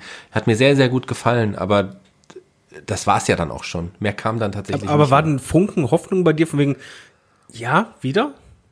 Nee. Oder hast du da schon gemerkt, nee, das wird eh nichts? Nee, ich habe, äh, als ich die Sendung gesehen habe, habe ich gedacht, wow, das ist ja eigentlich ganz cool. Das kann es von der Qualität und auch so äh, von der ja, von dem und von der von dem Unterhaltungsfaktor kannst du sicherlich mit der WWE aufnehmen aktuell. Aber ich habe nie gedacht, dass es wirklich eine ernsthafte Konkurrenz auf Dauer irgendwie werden kann. Dafür war TNA davor schon zu klein und ein Name Hulk Hogan reicht alleine jetzt auch nicht. Hulk Hogan mit ganz vielen anderen Altstars, die es ja dann auch da gab. Ähm, die Hardys waren auch, waren die Hardys nicht auch mit in der ersten ähm, Sendung dabei? Also Scott Hall glaub, war ja, dabei und Co. Und die Waitings waren richtig gut für TNA. Die Waitings waren ja. in der ersten Woche richtig gut, die sind aber auch relativ schnell wieder in den Keller gegangen. Also so, dass man heimlich still und leise dann tatsächlich den Montagsabend Sendeplatz wieder geräumt hat. Ja. Unterschreibe ich alles so. Ähm, der Volker fragt, äh, glaubt ihr, dass Strowman sich den Titel von Reigns holt und wird äh, oder wird nur der Erste sein, den Reigns in seiner Regentschaft besiegt? Haben wir gerade ja schon so ein bisschen angesprochen. Äh, David, wie siehst du die Situation da? Ja, ich bleib dabei. Ich glaube, dass die, die haben den Moment total verpasst mit Strowman für mich und dass sie ihn wahrscheinlich bei Survivor Series den Titel geben, aber Wayne ihn dann direkt wiederholt. Ich glaube, dass er den länger halten wird und dass äh, Strowman jetzt erstmal noch irgendwie ein bisschen rumeiern wird. Äh, Shaggy, deine Meinung? Ich hoffe, dass Strowman sich den Titel von Waynes holen wird. Ich glaube, mittlerweile können wir so, vielleicht müssen wir so ein Schweinchen hier einrichten. Jedes Mal, wenn wir sagen, hoffentlich holt Strowman bald irgendwie den Gürtel, weil das sagen wir, glaube ich, jetzt seit, seit einem Jahr oder so, noch länger. Ja, aber der Moment war halt einfach schon vor einem Jahr da. Ja, aber er ist auch immer wieder da und er passiert halt nicht. Ja. Ähm, naja. Ähm, und der Volker fragt, wer wird der nächste Gegner äh, für Tommaso Ciampa? Äh, Black hätte ja noch eine Chance, aber wer folgt? Cole, der gerade seinen Titel abgegeben hat, vielleicht. Wen habt ihr im Sinn? So, ja, also er hat genau eigentlich schon die Leute genannt, die mir auch in den Sinn kommen würden. Shaggy, wie ist das bei dir? Ähm, die würden mir auch in den Sinn kommen. Tatsächlich bin ich ja, lass mich aber bei NXT nie spoilern. Da weiß ich die Tipping-Ergebnisse nicht. Die sind ja schon, die haben wir schon hinter uns, weil die müssten ja schon gelaufen ja. sein. Ähm, da weiß ich jetzt nicht, was ich, wie es da weitergegangen ist. Also es wird ja irgendwann noch mal ein Match äh, von Gargano und Champa geben, aber sicherlich erstmal jetzt wird ein anderer Gegner gesucht und wahrscheinlich wird es Alistair Black sein. Also ich kann mir nichts anderes vorstellen. Ja, David, hast du eine Meinung? Äh, ja, ich schließe mich einfach komplett an, weil Cole würde für mich nicht unbedingt passen. Black ja, macht auch Sinn. Müsste Black sein. Ja, es wird wahrscheinlich auch Black werden. Äh, ich kann mir aber auch Adam Cole auf lange Sicht vorstellen. Und ich bin auch mal gespannt, was man mit Keith Lee anfängt. Der wird ja derzeit auch extrem dominant äh, präsentiert. Ob der erstmal ins Rennen um den Northern Amer North American Championship, ich kann mir diesen Namen nicht merken, ähm, reingeht oder ob der dann direkt ganz oben anfängt. Mal schauen. Also, aber das sind so die üblichen Kandidaten, glaube ich, die einem da einfallen. Und ich würde, Entschuldigung, einen habe ich natürlich vergessen. Ich würde sofort, ohne, ohne äh, mit der Wimper zu zucken, Matt Riddle in den Main Event pushen. der ist für mich einfach, äh, Olaf weiß es, ich liebe Matt Riddle. Ähm, das ist ein toller Typ und den will, der, den will ich sofort überall hin pushen. Oh, übrigens, klare Empfehlung. Äh, schaut mal auf dem äh, YouTube-Kanal von Evolve vorbei. Da gibt's eine, äh, eine tolle, kurze Videodoku, wo Matt Riddle über seine Liebe zum Wrestling und Indie-Wrestling und im Evolve im Speziellen redet. Also, wo man auch sogar den King of Bros äh, weinen sieht, übrigens. Also, äh, sehr emotionale und schön gefilmte äh, Geschichte. So, jetzt machen wir mal hier einen kleinen äh, Zwischensprint. Ähm, der José Mourinho, The Special One, hat uns nämlich eine ewig lange Liste über YouTube geschickt. Ähm, da springen wir jetzt einfach mal so durch. Und zwar, äh, erste Frage, wie schaut ihr WWE live und in der Wiederholung über das Network oder über externe Seiten? Also illegal. David. Eiskalt und trocken. Was? Also die Weeklies äh, über externe Seiten, äh, die Pay-per-Views, die großen live also das ist äh, eigentlich die Regel, also die großen sind für mich die allergrößten WrestleMania immer äh, und Royal Rumble, weil Royal Rumble da gespoilert werden, ah, Killer. Muss aber dazu sagen, dass ich die meisten eigentlich zuletzt immer erst ein, zwei, drei Tage später geschaut habe. Shaggy. Ähm, ich versuche live zu schauen, also zumindest die, die Großereignisse. Die, die Wochenshows natürlich nicht, aber die Großereignisse versuche ich live zu schauen. Klappt nicht immer äh, ansonsten schaue ich sie relativ zeitnah dann am nächsten Tag und das übers Network. Und äh, die Wochenshows schaue ich da über SmackDown tatsächlich über Sky. Und ähm, ansonsten äh, nutze ich wirklich auch keine externen Seiten. Ähm, ich habe viele Leute im Bekanntenkreis mal gehabt, die damit Probleme hatten, früher auch, als es um Musik-Downloads und sowas geht. Ich bin jemand, der dadurch, dass ich auch äh, quasi mit Musik auch sehr viel arbeite und auch weiß, wie wichtig das ist, dass man die Künstler auch irgendwie bezahlt, schon immer auch ähm, ja wirklich nie illegale Downloads oder sowas benutzt habe und auch nicht auf illegalen Seiten mir tatsächlich Sachen anschaue, auch wirklich nicht sowas wie die, wo Streaming-Dienste, wo Filme oder Serien geschaut werden. Auch da, klar gibt's Ausnahmen, habe ich sicherlich auch schon gemacht. Ähm, aber ansonsten versuche ich das wirklich immer auf legalem Wege alles zu schauen. Ja, vor allen Dingen, weil das Network ja wirklich günstig ist, muss man mal ehrlich sagen. Das ist es definitiv. Du kannst, kannst alles gucken. Früher wenn ich da zurück, zurückdenke, was ich bei Sky bzw. Premiere mal bezahlt habe im Jahr, mein lieber Scholli. Aber du kannst natürlich keine Wochenshows, aktuellen Wochenshows auf dem Network schauen. Genau, aber ich glaube, bei, Wochen, bei Wochenshows habe ich aber auch kein schlechtes Gewissen, weil ich einfach denke, ja, ob ich da jetzt Fernsehen einschalte in Amerika oder halt nicht, hm, ich kann, ich kann ja mal kurz eine Geschichte, eine Sky-Geschichte erzählen. Ich bin ja schon lange Sky-Kunde, auch davor noch, auch ganz früher, als es noch DSF Action als Premiere und DF1 und wie es alles schon mal hieß. Ähm, ich bin schon immer bei Sky gewesen. Irgendwann habe ich meinen Sky-Vertrag gekündigt, weil ich dachte, 80 Euro im Monat ist dann doch viel für alles, so auf Dauer. Äh, und ja, die haben mich dann immer versucht zu kontaktieren, mir einen neuen Vertrag anzubieten. Letzten Endes ähm, habe ich dann irgendwann kurz einen Tag bevor es wirklich ganz abgelaufen war, ähm, haben, haben die mich überredet, dann für 35 Euro das Gesamtpaket insgesamt so wie es war. Also statt 80 Euro zahle, habe ich dann nur noch 35 gezahlt. Habe dann den Vertrag eingegangen und dann habe ich auch den habe ich direkt wieder gekündigt und da auch kurz vor der Ablaufzeit. Auch da haben sie mich wieder versucht äh, zu ködern mit Angeboten. Letzten Endes zahle ich nur noch 25 Euro. Hab jetzt aber glaube ich keine Bundesliga mehr. Zahle 25 Euro plus die HD-Kanäle. Ähm, mehr zahle ich auch nicht mehr für Sky. Aber auch weil ich so ja, lange dabei hab, bin. Ich habe letztes gekündigt, bei mir hat keiner angerufen und durfte den vollen Preis wieder bezahlen. Ja, die haben mich angerufen, die haben mich angerufen, haben gefragt, hier, der David, brauchen wir den? Ja, nee, ja. Den braucht ihr nicht, habe ich gesagt. Nee, den braucht ihr nicht. So. Ist er nur irgendwie seit 2006 Kunde gewesen, ja. danke für nix. Ja, keine Ahnung, warum das so war. Habe ich vielleicht wieder mal Glück gehabt. Das tut mir leid. Nein, nein, das, das ist deren normale Vorgang. Ich glaube, bei mir war einfach nur, ich teile oder so, ja. weiß ich nicht. Ja, komm, nächste Frage. Nächste Frage. Ähm, also bei mir ist übrigens äh, meistens in der Wiederholung und dann auch äh, die Weeklies tatsächlich dann auch äh, gelegentlich über die externen Seiten. Sag ich ganz ehrlich. Also New Japan zum Beispiel schaue ich auch gerne mal live, aber ich habe keinen Bock, nachts um zwei Uhr mir noch ein WWE-Event anzuschauen. Freiberufler und so, ich muss äh, morgens früh noch frisch sein. Ähm, da kommt auch die nächste Frage ganz gut. Äh, verfolgt ihr lieber Raw, SmackDown und NXT, also quasi WWE, oder New Japan? Da sage ich ganz klar, ich schaue das alles gern. Das ist für mich kein Entweder-Oder, sondern es ist was ganz, ganz, also ganz, ganz andere Produkte und entsprechend schaue ich das alles gern. Shaggy. Ich schaue auch alles gern und auch alles ja, kann man so sagen, eigentlich gleich gern. Wäre es schade drum, wenn nicht. Aber tatsächlich am einfachsten zu schauen sind die wöchentlichen NXT-Sendungen. Ja. David. Äh, ich war immer ein War-Guy. Gucke ja primär die beiden Hauptshows. Äh, aktuell nicht so gerne. Da macht mir NXT auf dem Netzwerk gerade mehr Spaß. Jo, machen wir weiter. Ähm, Uh, unsere Meinung, ähm, wird der Japan-Stil bei WWE extra unterdrückt, also beispielsweise bei Talenten wie Shinsuke Nakamura und AJ Styles? David. Äh, ja. Das liegt einfach am Publikum. WWE ist schon komplett ausgerichtet auf eine gewisse Zielgruppe und entsprechend äh, sind auch die Matches ausgelegt. Shaggy.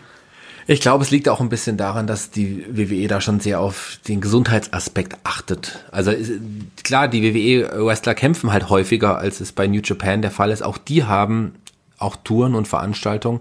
Da sitzen, sind die aber meistens in irgendwelchen Multiman-Matches und müssen nur ihre Trademark-Moves zeigen bei der WWE kämpfen die ja häufiger und äh, die Verletzungsgefahr ist deutlich dann auch höher, wenn du jetzt fünfmal in der Woche im Ring stehst, als wenn du jetzt nur zweimal oder dreimal in der Woche im Ring stehst. Ganz deutlich und ganz klar. Und darauf müssen die WWE achten. Das, natürlich bedeutet es das nicht, dass man bei den großen Kämpfen, bei den Hauptkämpfen, äh, bei Großereignissen tatsächlich nicht mal ein paar härtere Matches oder auch ein paar bessere Matches auch zeigen dürfte und könnte. Also, ich weiß es nicht. Ich glaube, die Verletzungsanfälligkeit wird unterdrückt ähm, und dadurch natürlich auch einige Aktionen verboten. Ja, äh, da bin ich komplett bei dir. Also ähm, man wird da einfach ein bisschen darauf achten, dass äh, die Wrestler da nicht quasi all in gehen und sich da äh, gegenseitig kaputt kloppen. Ähm, und auch die New Japan Talents sind natürlich auch, auch äh, nicht so, dass die äh, jeden Tag solche Matches abliefern, wie wir, wie sie dann wirklich auch für den äh, ganz, ganz großen Bühnen zeigen. Ähm, und dann die nächste Frage, was haltet ihr davon, dass immer mehr UFC und MMA-Kämpfer bei WWE aufschlagen? Da haben wir übrigens den nächsten einen äh, eigenen Podcast zu und deswegen überspringe ich diese Frage einfach mal, weil da werden wir dann auf jeden Fall noch äh, umfangreicher äh, drüber diskutieren. Aber ich sag's, also für mich persönlich ist es einfach ein, äh, ja, ein logischer Schritt, weil man im Wrestling deutlich mehr Geld verdienen oder viel Geld verdienen kann. Vielleicht nicht unbedingt mehr aktuell, aber ähnlich Geld verdienen kann, aber sich vielleicht nicht so komplett äh, zerschinden muss. Ähm, Nächste Frage. Wie seht ihr das Comeback von Dean Ambrose und wie gefällt ihr euch als Babyface und würde als Heel nicht besser funktionieren? David. Ähm, bislang gut. Muss allerdings sagen, Dean Ambrose ist für mich ein Wrestler, wo ich einfach denke, der muss als Heel auftreten, weil das kann er viel besser rüberbringen. Das hilft seinem Charakter. Da kann er noch mehr der Psycho sein und halt nicht immer die Grinsebacke. Ist er ja momentan eigentlich auch nicht die Grinsebacke. Nein, momentan gefällt er mir besser als äh, davor beispielsweise. Deutlich. Aber er ist halt für mich ein geborener Heel. Okay. Shaggy. Ja, auch das äh, würde ich so unter, unterschreiben. Also er ist auf jeden Fall finde ich ihn als Heel deutlich noch besser als als Face. Aber er füllt seine Rolle als Face auch äh, gut aus, wenn er das denn so ist. Und sein Comeback, die ersten zwei Wochen waren super, seine Rückkehr war großartig, äh, die Shield Reunion war super. Jetzt in dieser Woche hatte er ein Match gegen Jinder Mahal und da war das Publikum sehr still, muss man sagen. Also so der erste Hype ist schon leider ein bisschen verflacht, habe ich das Gefühl. Vielleicht lag es auch an dem Gegner. Ähm, warten wir ab, warten wir es ab. Ich finde es auf jeden Fall froh, dass er wieder da ist und er bereichert auf jeden Fall äh, ja die Upper Card von Raw deutlich. So, an der Stelle machen wir hier tatsächlich ein kleines Break und verabschieden den äh, guten David. Der muss jetzt nämlich FIFA spielen, oder?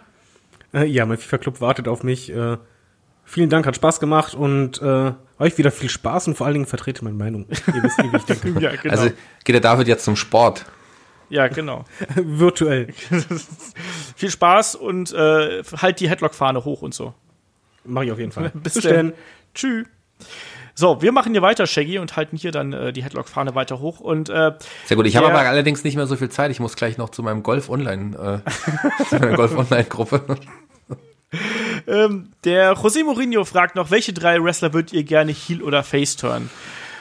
Bei WWE vermute ich jetzt einfach Bei mal. WWE, denke ich auch mal. Also, ich würde gerne Roman Reigns äh, komplett mal endlich wirklich zum Heel turn. Ich fände es spannend, ihn wirklich als Heel zu sehen. Das wäre interessant. Wird im Moment sicherlich nicht passieren. Auch dadurch, dass er jetzt aktuell Topseller im Merchandising-Bereich ja auch der WWE ist, hat John Cena überholt.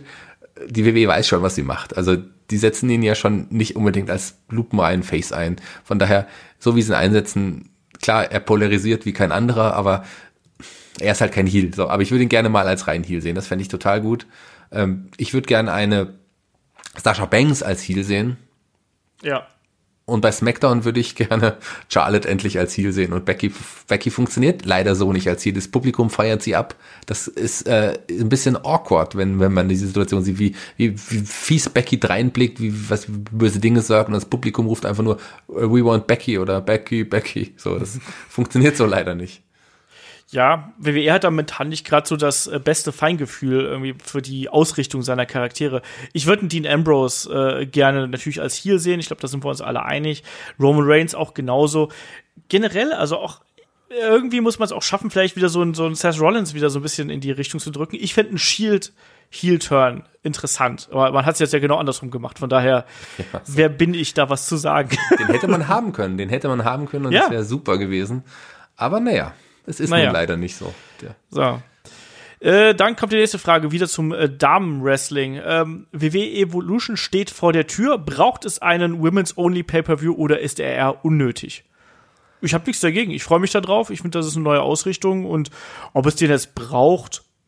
WWE ist ja immer so äh, erpicht da drauf, so One äh, so First Times zu machen und insofern finde ich das nur konsequent, Shaggy. Wie siehst du das? ich finde es auch gut und ich freue mich tatsächlich drauf. Und wir hatten ja auch schon ein Man's Only Pay-Per-View jetzt in Saudi-Arabien. Da können wir doch auch mal ein Women's Only Pay-Per-View haben. Nein, ich freue mich wirklich drauf. Ich bin gehypter als auf eine normale Großveranstaltung.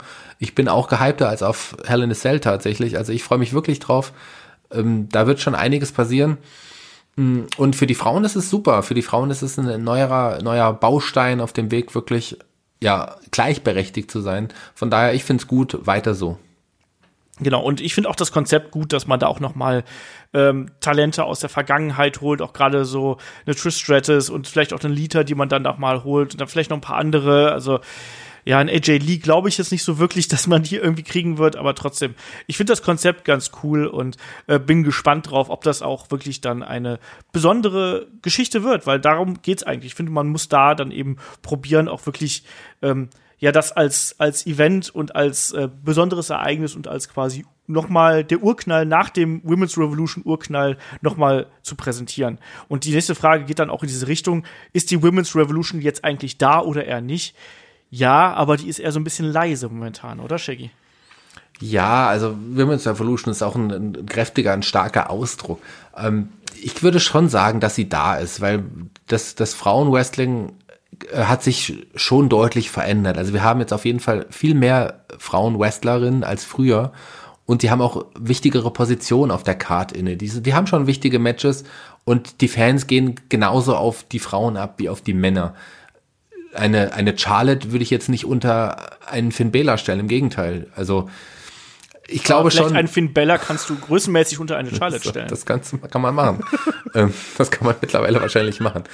Nein, auf jeden Fall ziehen die Frauen genauso viel Reaktion. Klar hat man da auch ein paar Wrestlerinnen dabei, die man eher in die Divas-Division hätte einordnen können, aber man hat bei den Herren auch Wrestler, die nicht unbedingt Meister ihres Könnens sind. So, das gehört einfach so, das, es gehört einfach dazu, dass man verschiedene Charaktere, verschiedene Facetten hat und nicht jedes Match muss ein fünf Sterne Match sein, was was abgeliefert wird. Weder bei den Frauen noch bei den Herren.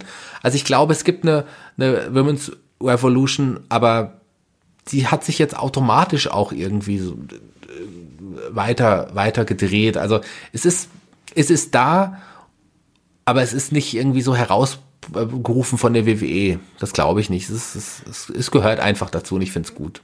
Genau, man darf ja den Begriff Women's Revolution, klar ist der irgendwie von WWE gemacht und so ein bisschen in die Welt hinaus posaunt, aber man darf das ja nicht nur auf WWE beschränken, sondern man muss sich ja dann auch überlegen, wo gibt's dann sonst noch Frauenwrestling? Und wenn man sich so überall umschaut, in jeder großen Indie-Promotion ist inzwischen Damenwrestling einfach ein essentieller Teil der Promotion. Da hast du auf jeder Card mindestens also mindestens eins, wenn nicht sogar zwei oder drei Matches, je nachdem, wie viel Damen gerade quasi verfügbar sind, weil da muss man uns auch nichts vormachen. Das Damenwrestling steckt da auch noch in den Kinderschuhen. Es gibt nicht so viele wirklich gute, ausgebildete Wrestlerinnen, ähm, wie es Männer gibt und entsprechend ähm, ist das alles äh, noch ein bisschen in den Kinderschuhen. Also ich sage, die Women's Revolution ist im Wrestling da und die entwickelt sich auch. Man darf das nicht nur auf WWE ähm, äh, ummünzen, sondern man muss das weltweit sehen. Und wenn man schaut, was für Talente äh, da langsam so hervorkommen und ähm, wer sich gerade etabliert und wie auch die Akzeptanz von Frauenwrestling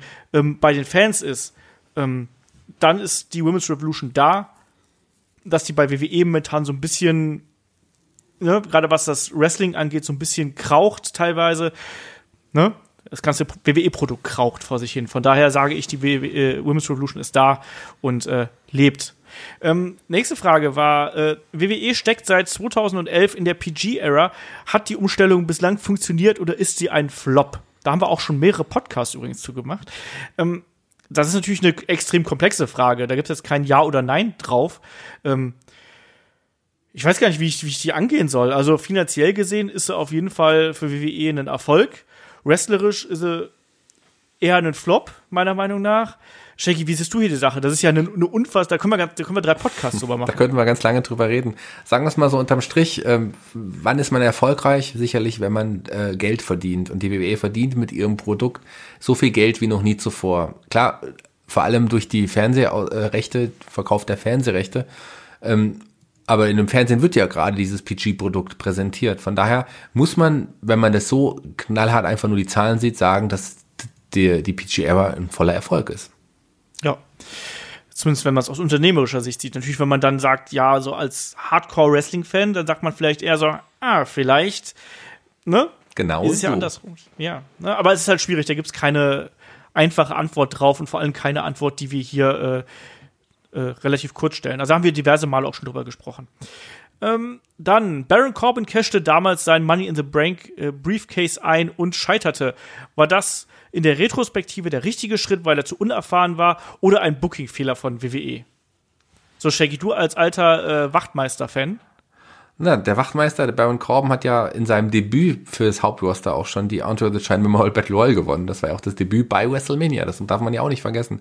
Ähm, ich weiß gar nicht mehr genau, äh, ob in dem Jahr, als er den Money in the Bank Koffer gewonnen hatte, ähm, gab es da zwei Money in the Bank Matches für Raw und SmackDown oder gab es eines? Das weiß ich gar nicht mehr ganz genau. Ich glaube, da gab es zwei, ich bin mir aber nicht ganz sicher. ehrlich Ich gesagt. glaube nämlich auch, dass es da zwei gab. Und von daher ähm, hatte man ja auch eine Reihe von Mitkadern. Mehr war ein Baron Corbin ja eigentlich nie. Und ähm, äh, also in, in, den, in den Matches dabei. Und naja, man hat vielleicht mehr in ihm gesehen, als er zu dem Zeitpunkt leisten konnte. Sicherlich, wenn man gewusst hätte, wohin es sich entwickelt, hätte man ihm vielleicht den Koffer da noch nicht gegeben. War vielleicht nicht das Richtige, aber er hat ihn ja auch nicht erfolgreich eingecasht. Von daher, sowas muss es halt auch geben. Also ich glaube, es war vielleicht nicht der richtige Schritt, aber es ist jetzt auch jetzt kein schlimmer Fehler gewesen, das mit ihm mal zu probieren. Ich meine, jetzt im Moment finde ich ihn ja ganz unterhaltsam in seiner neuen Rolle. Ja, das sehe ich auch so. Ich weiß nicht, ich glaube, man hat das mal probiert und hat vielleicht auch mal so abgewartet, wie sind denn die Reaktionen auf ihn und wie kommt er dann so mit dem Koffer an. Und dann hat man sich dagegen entschieden. Ähm, ich finde auch, äh, es muss nicht jeder Money in the Bank Koffer automatisch einen neuen Champion hervorbringen. Hier war das dann eben nicht so und ich glaube, es hat jetzt Baron Corbin auch nicht so wirklich geschadet. Also so, der, der war jetzt ja auch nie wirklich weit oben oder war, man hatte nie das Gefühl gehabt, dass er jetzt da irgendwo durchbrechen würde. Insofern glaube ich, war das schon insgesamt okay so. Dass, also sowohl, dass er den äh, Briefcase quasi äh, erfolglos eingesetzt hat, als auch, dass äh, er da nichts holen konnte und dass er den gewonnen hat. Ähm, dann steht ihr eher auf Shows, in denen der Fokus auf purem Wrestling ist oder eher auf Storylines und Promos? So, bei Shaggy kenne ich die Antwort schon. Nee, kannst du eben Was? nicht. so, wirst du denken, aber je nachdem, was ich schaue. Ich wäre verwundert, wenn ich jetzt New Japan schaue und da hauptsächlich äh, Storylines und Promos gezeigt werden.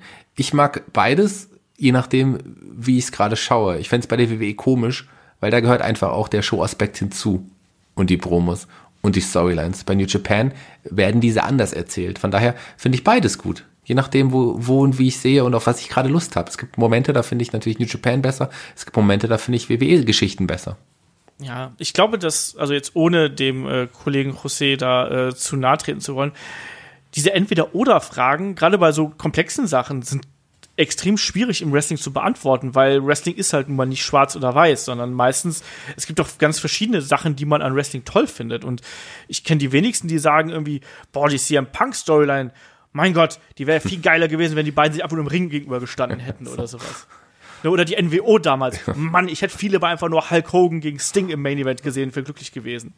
So, genauso ist es ja so, dass, keine Ahnung, Kenny Omega gegen, äh, äh, gegen, gegen Okada oder sonst irgendwas, das ist ja auch, das ist ja eigentlich auch eine Geschichte, die sich aus den Matches ergeben hat. Also ich finde dieses Entweder-Oder-Denken manchmal wirklich schwierig und insofern bin ich da komplett bei Shaggy. Ähm, eine geile Story ist genauso toll und es kann sogar noch emotionaler sein als ein geiles Match um es einfach mal so zu sagen. Genauso kann mich auch ein total cooles Wrestling-Match einfach total abholen und in seinen Bann ziehen. Und dann merke ich auch immer, dass ich so in der Wrestling-Glocke drin bin, gerade bei Live-Events. Dann bist du in der Wrestling-Glocke drin und du kommst da nicht mehr raus. Und es kann beides absolut fantastisch sein. Genau, das ist ja genauso wie die Frage Olaf oder Shaggy. Das ist ja auch dann eine Entweder-Oder-Frage, ist ja auch schwierig. Wobei ich natürlich immer noch führe. Ich habe ja die, die, Hörer mal gefragt. Ich stehe da immer noch, führe deutlich vor dir. Aber egal. Das, das stimmt gar nicht. Mit 1 zu 0. Es hat nur eine einzige Art geschrieben, du Depp. Dann frage ich nochmal, Jackie oder Olaf, was sagt ihr, liebe Hörer? Ich führe ganz deutlich immer noch. Ich habe ja. mehr als 100 Mal so viele wie du, wenn du richtig rechnen kannst. Mhm. Ist so. Ähm, Rechne doch mal 0 mal 100. Ja, ja. ja. Ähm, der José fragt noch, Storylines damals oder heute, Shaggy? Ähm, also, wenn wir jetzt vom reinen WWE-Produkt ausgehen, muss ich ganz klar sagen, damals war es besser. früher war alles besser. Nein, ich finde heute ist, äh, ich bin sehr viel mehr unzufrieden, als ich es früher war. Gerade so in ja. den letzten zwei, drei Jahren. Ich habe ja immer noch versucht, vieles gut zu reden, aber vieles gefällt mir einfach auch einfach wirklich nicht mehr. Ähm, was ich einfach auch nicht verstehe. Ich habe das Gefühl, die WWE geht nicht mit der Zeit in vielen Dingen. Manchmal erkennen sie es auch nicht, wenn ein Star gerade total hot ist, dann pushen sie den, wenn es schon wieder vorbei ist und sowas. Nee, ich finde, was Storylines angeht, war früher vieles, vieles besser. Sorry, dass ich das mal so sagen muss. Ja, aber das unterschreibe ich tatsächlich so. Also Storylines und eben auch das Gespür für die Talente war damals äh, deutlich besser. Ähm, da hat man auch mehr Mut zum Risiko gezeigt und es liegt wahrscheinlich auch einfach an der an der Masse an Content und einfach auch daran, dass äh, ja das Produkt inzwischen auch unter so viel Beobachtung steht, sagen wir es mal so.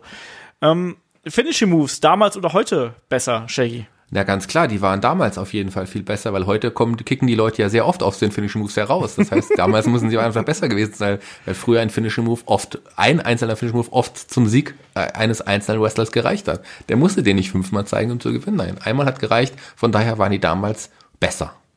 Ja, und ich muss auch sagen, gerade wenn ich auch so in den Indie-Bereich gucke, ohne da jetzt äh, zu querschießen zu wollen, ähm, da habe ich manchmal den Eindruck, dass manche Finisher auch einfach viel zu kompliziert sind. Also ich finde, ein, ein, ein Finishing-Move glänzt eigentlich dadurch, dass du ihn von überall zeigen kannst und dass er entsprechend effektiv und wirkungsvoll ist und gut aussieht im Idealfall. Also sowas wie ein Stunner ist natürlich mega cool. Ich finde auch zum Beispiel eine Lariat total passend, wenn du der, wenn es der richtige Wrestler ist. The Waymaker, ähm, also ähm, ja. klar, also ich sehe seh das ganz so wie du. Also ich habe es jetzt natürlich ein bisschen überspitzt dargestellt.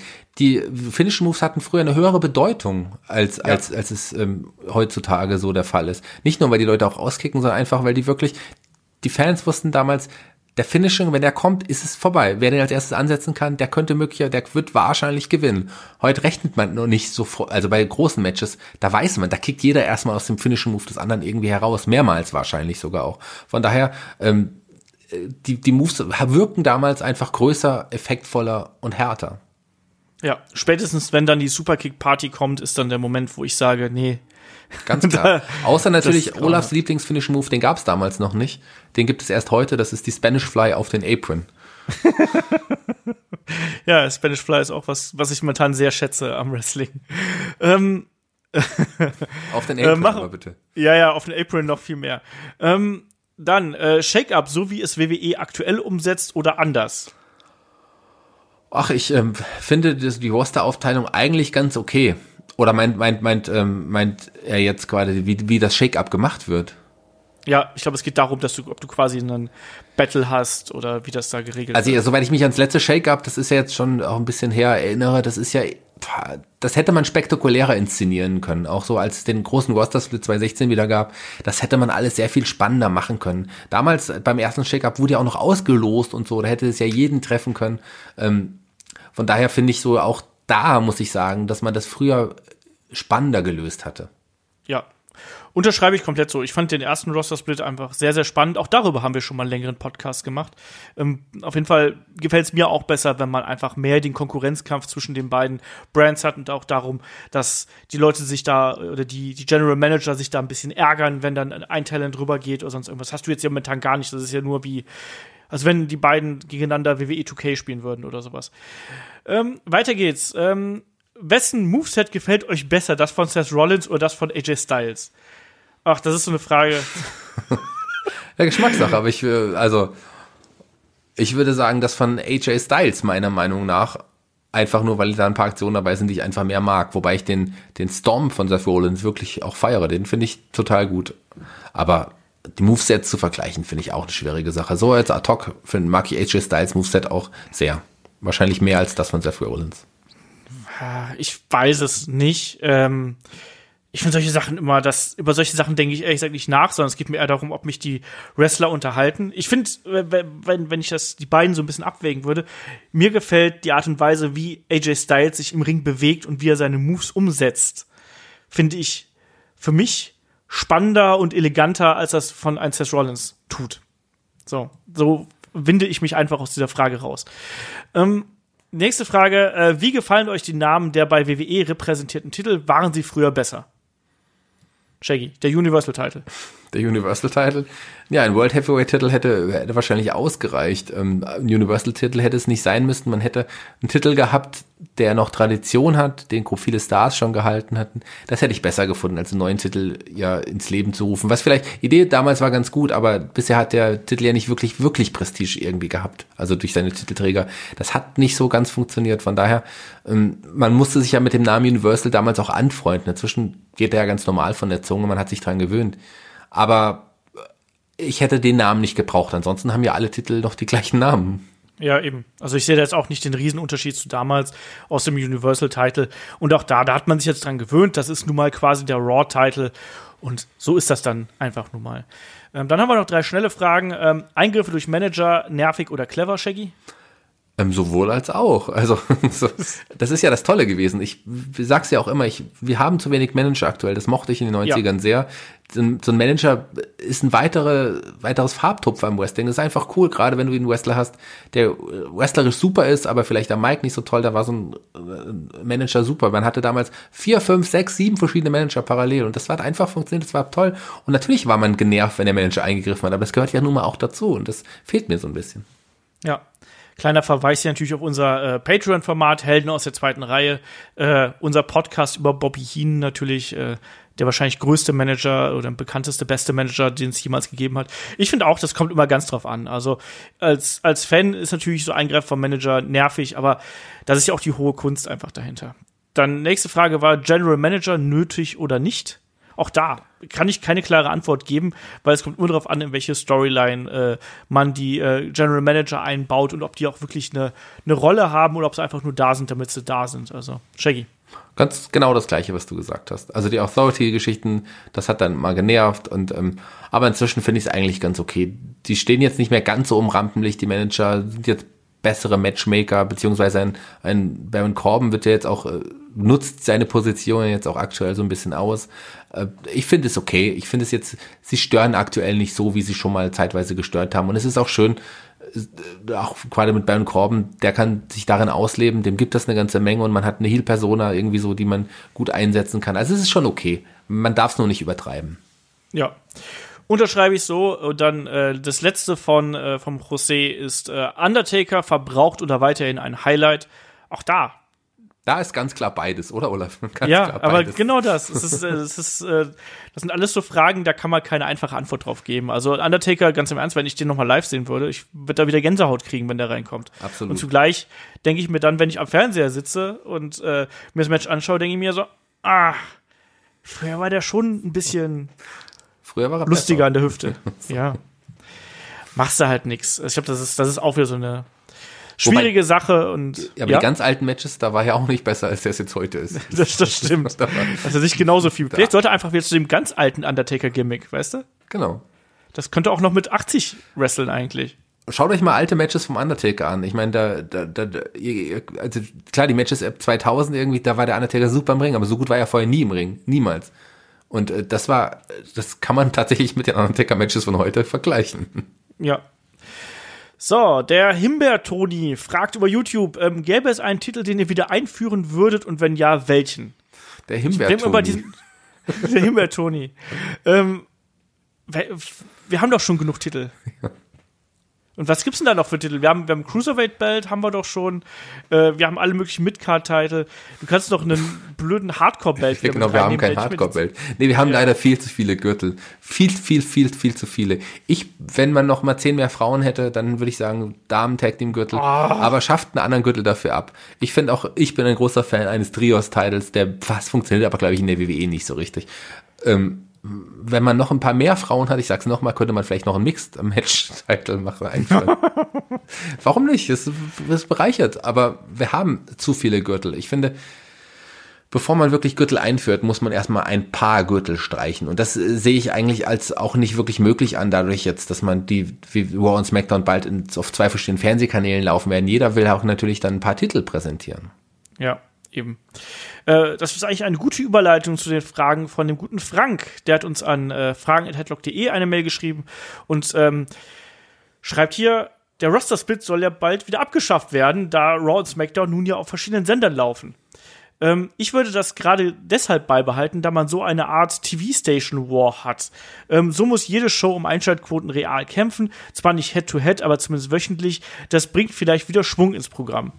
Shaggy, habe ich was verpasst? Ich habe nicht mitbekommen, dass man Roster Split jetzt äh, schon bald wieder abschaffen möchte. Äh, wäre mir auch neu. Also ich glaube auch, das wäre rein faktisch auch wirklich schwierig. Auch, ich meine, gut, man hatte immer zwei, sowieso immer zwei Roster, die äh, getourt sind. Und jetzt hat man nur on SmackDown, was irgendwie logischer ist, auch dass sie so quasi touren. Äh, ich glaube, kann mir nicht vorstellen. Und ich habe auch nichts davon gehört, dass der Roster Split abgeschafft werden sollte. Aber vielleicht hat Frank ja irgendwo interne Quellen, die er uns gerne mitteilen könnte. Genau. Schreib uns mal, wo du das gelesen hast. Also ich fände das auch spannend, wie ihr schon gesagt, äh, wenn man wieder mehr diesen äh, Konflikt der beiden Brands im Mittelpunkt stellen wird. Aber ich glaube, derzeit allein durch die Masse an Wrestlern, die ja auch jetzt immer wieder hochkommt durch NXT, glaube ich, ist es sinnvoll, dass äh, es zwei Roster gibt in der Art und Weise, wie es jetzt ist. Ähm, dann fragt er noch, ähm, warum hat der WXW-Ring keinen abgesperrten Ringbereich? Ich finde, wenn die Fans so nah am Ring stehen, wirkt das alles so gequetscht, Shaggy. Ich finde das ja gerade das Schöne an der WXW, dass man da keine Ringabsperrung hat, dass man wirklich so nah an den Wrestlern ist. Das ist ja das Besondere an der WXW. Und damit äh, promotet und wirbt, wirbt die WXW ja auch, dass sie wirklich nah am, an den Fans sind. Und das sind sie auch. Und das finde ich toll, Ähm, mich würde es, also ich fände es seltsam, wenn plötzlich jetzt Ringabsperrungen hinzukommen würden. Bisher ist ja auch noch nichts passiert. Von daher zumindest nichts Schlimmes. Ähm, und von daher äh, finde ich das absolut, finde ich schade, wenn die, wenn die Ringabsperrungen hinzukommen würden. Ja, und äh, ich sag auch mal ganz ehrlich, äh, stell dich mal in die erste Reihe und äh, guck dir das wirklich mal aus der Nähe an. Das ist super cool. Also da, du, du kommst nie wieder so nah ans Wrestling wie da.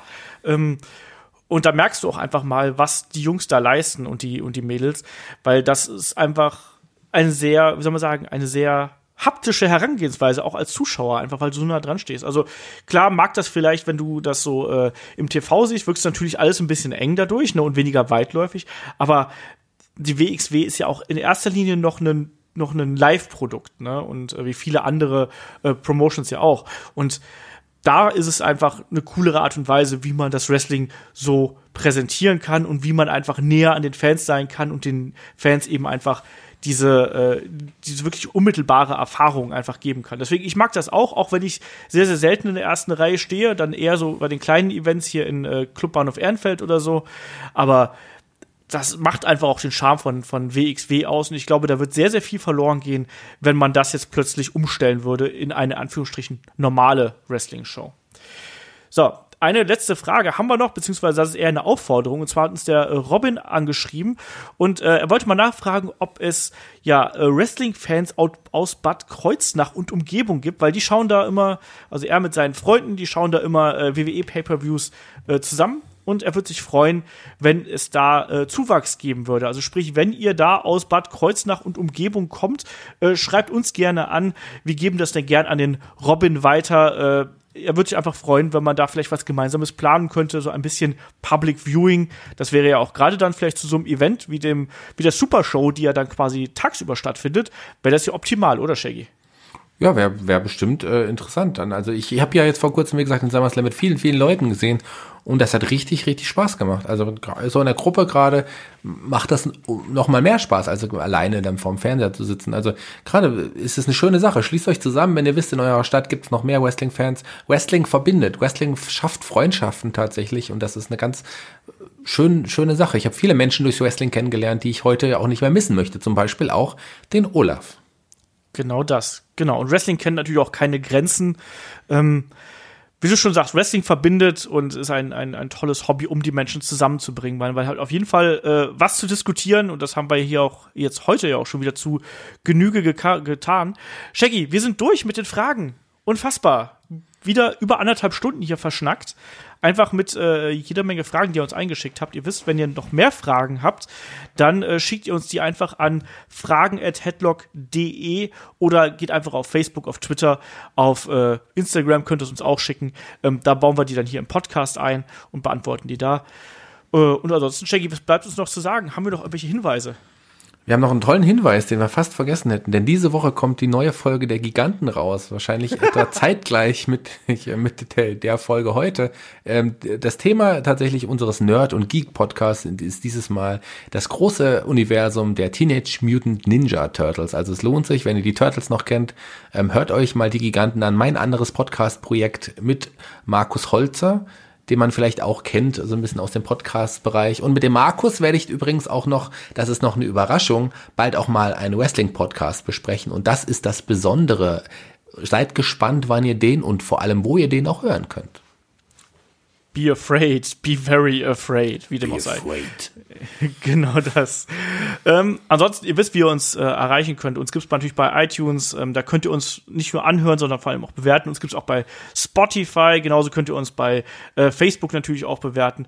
Und wenn ihr uns unterstützen möchtet, haben wir äh, Patreon und Steady. Und äh, wenn ihr das vielleicht nur einmalig machen möchtet, wir haben auf unserer äh, Seite headlock.de gibt es natürlich auch ein PayPal-Konto, wo ihr uns unterstützen könnt. Es gibt einen Amazon-Link, wenn ihr also jetzt irgendwann mal was bestellen möchtet, klickt da drauf, ähm, bestellt über quasi über diesen Link, dann werdet ihr einfach auf die Seite umgeleitet und äh, dann kriegen wir äh, ein bisschen was davon ab alles gut. Ansonsten geht's dann hier äh, kommende Woche dann äh, zum Wochenende weiter. Da dreht sich dann alles um Wrestling und Musik. Wir werden also ein bisschen über Themes sprechen.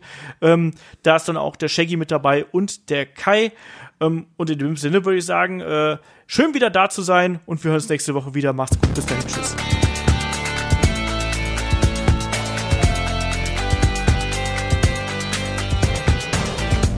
Deadlock, der Pro Wrestling Podcast. Tschüss.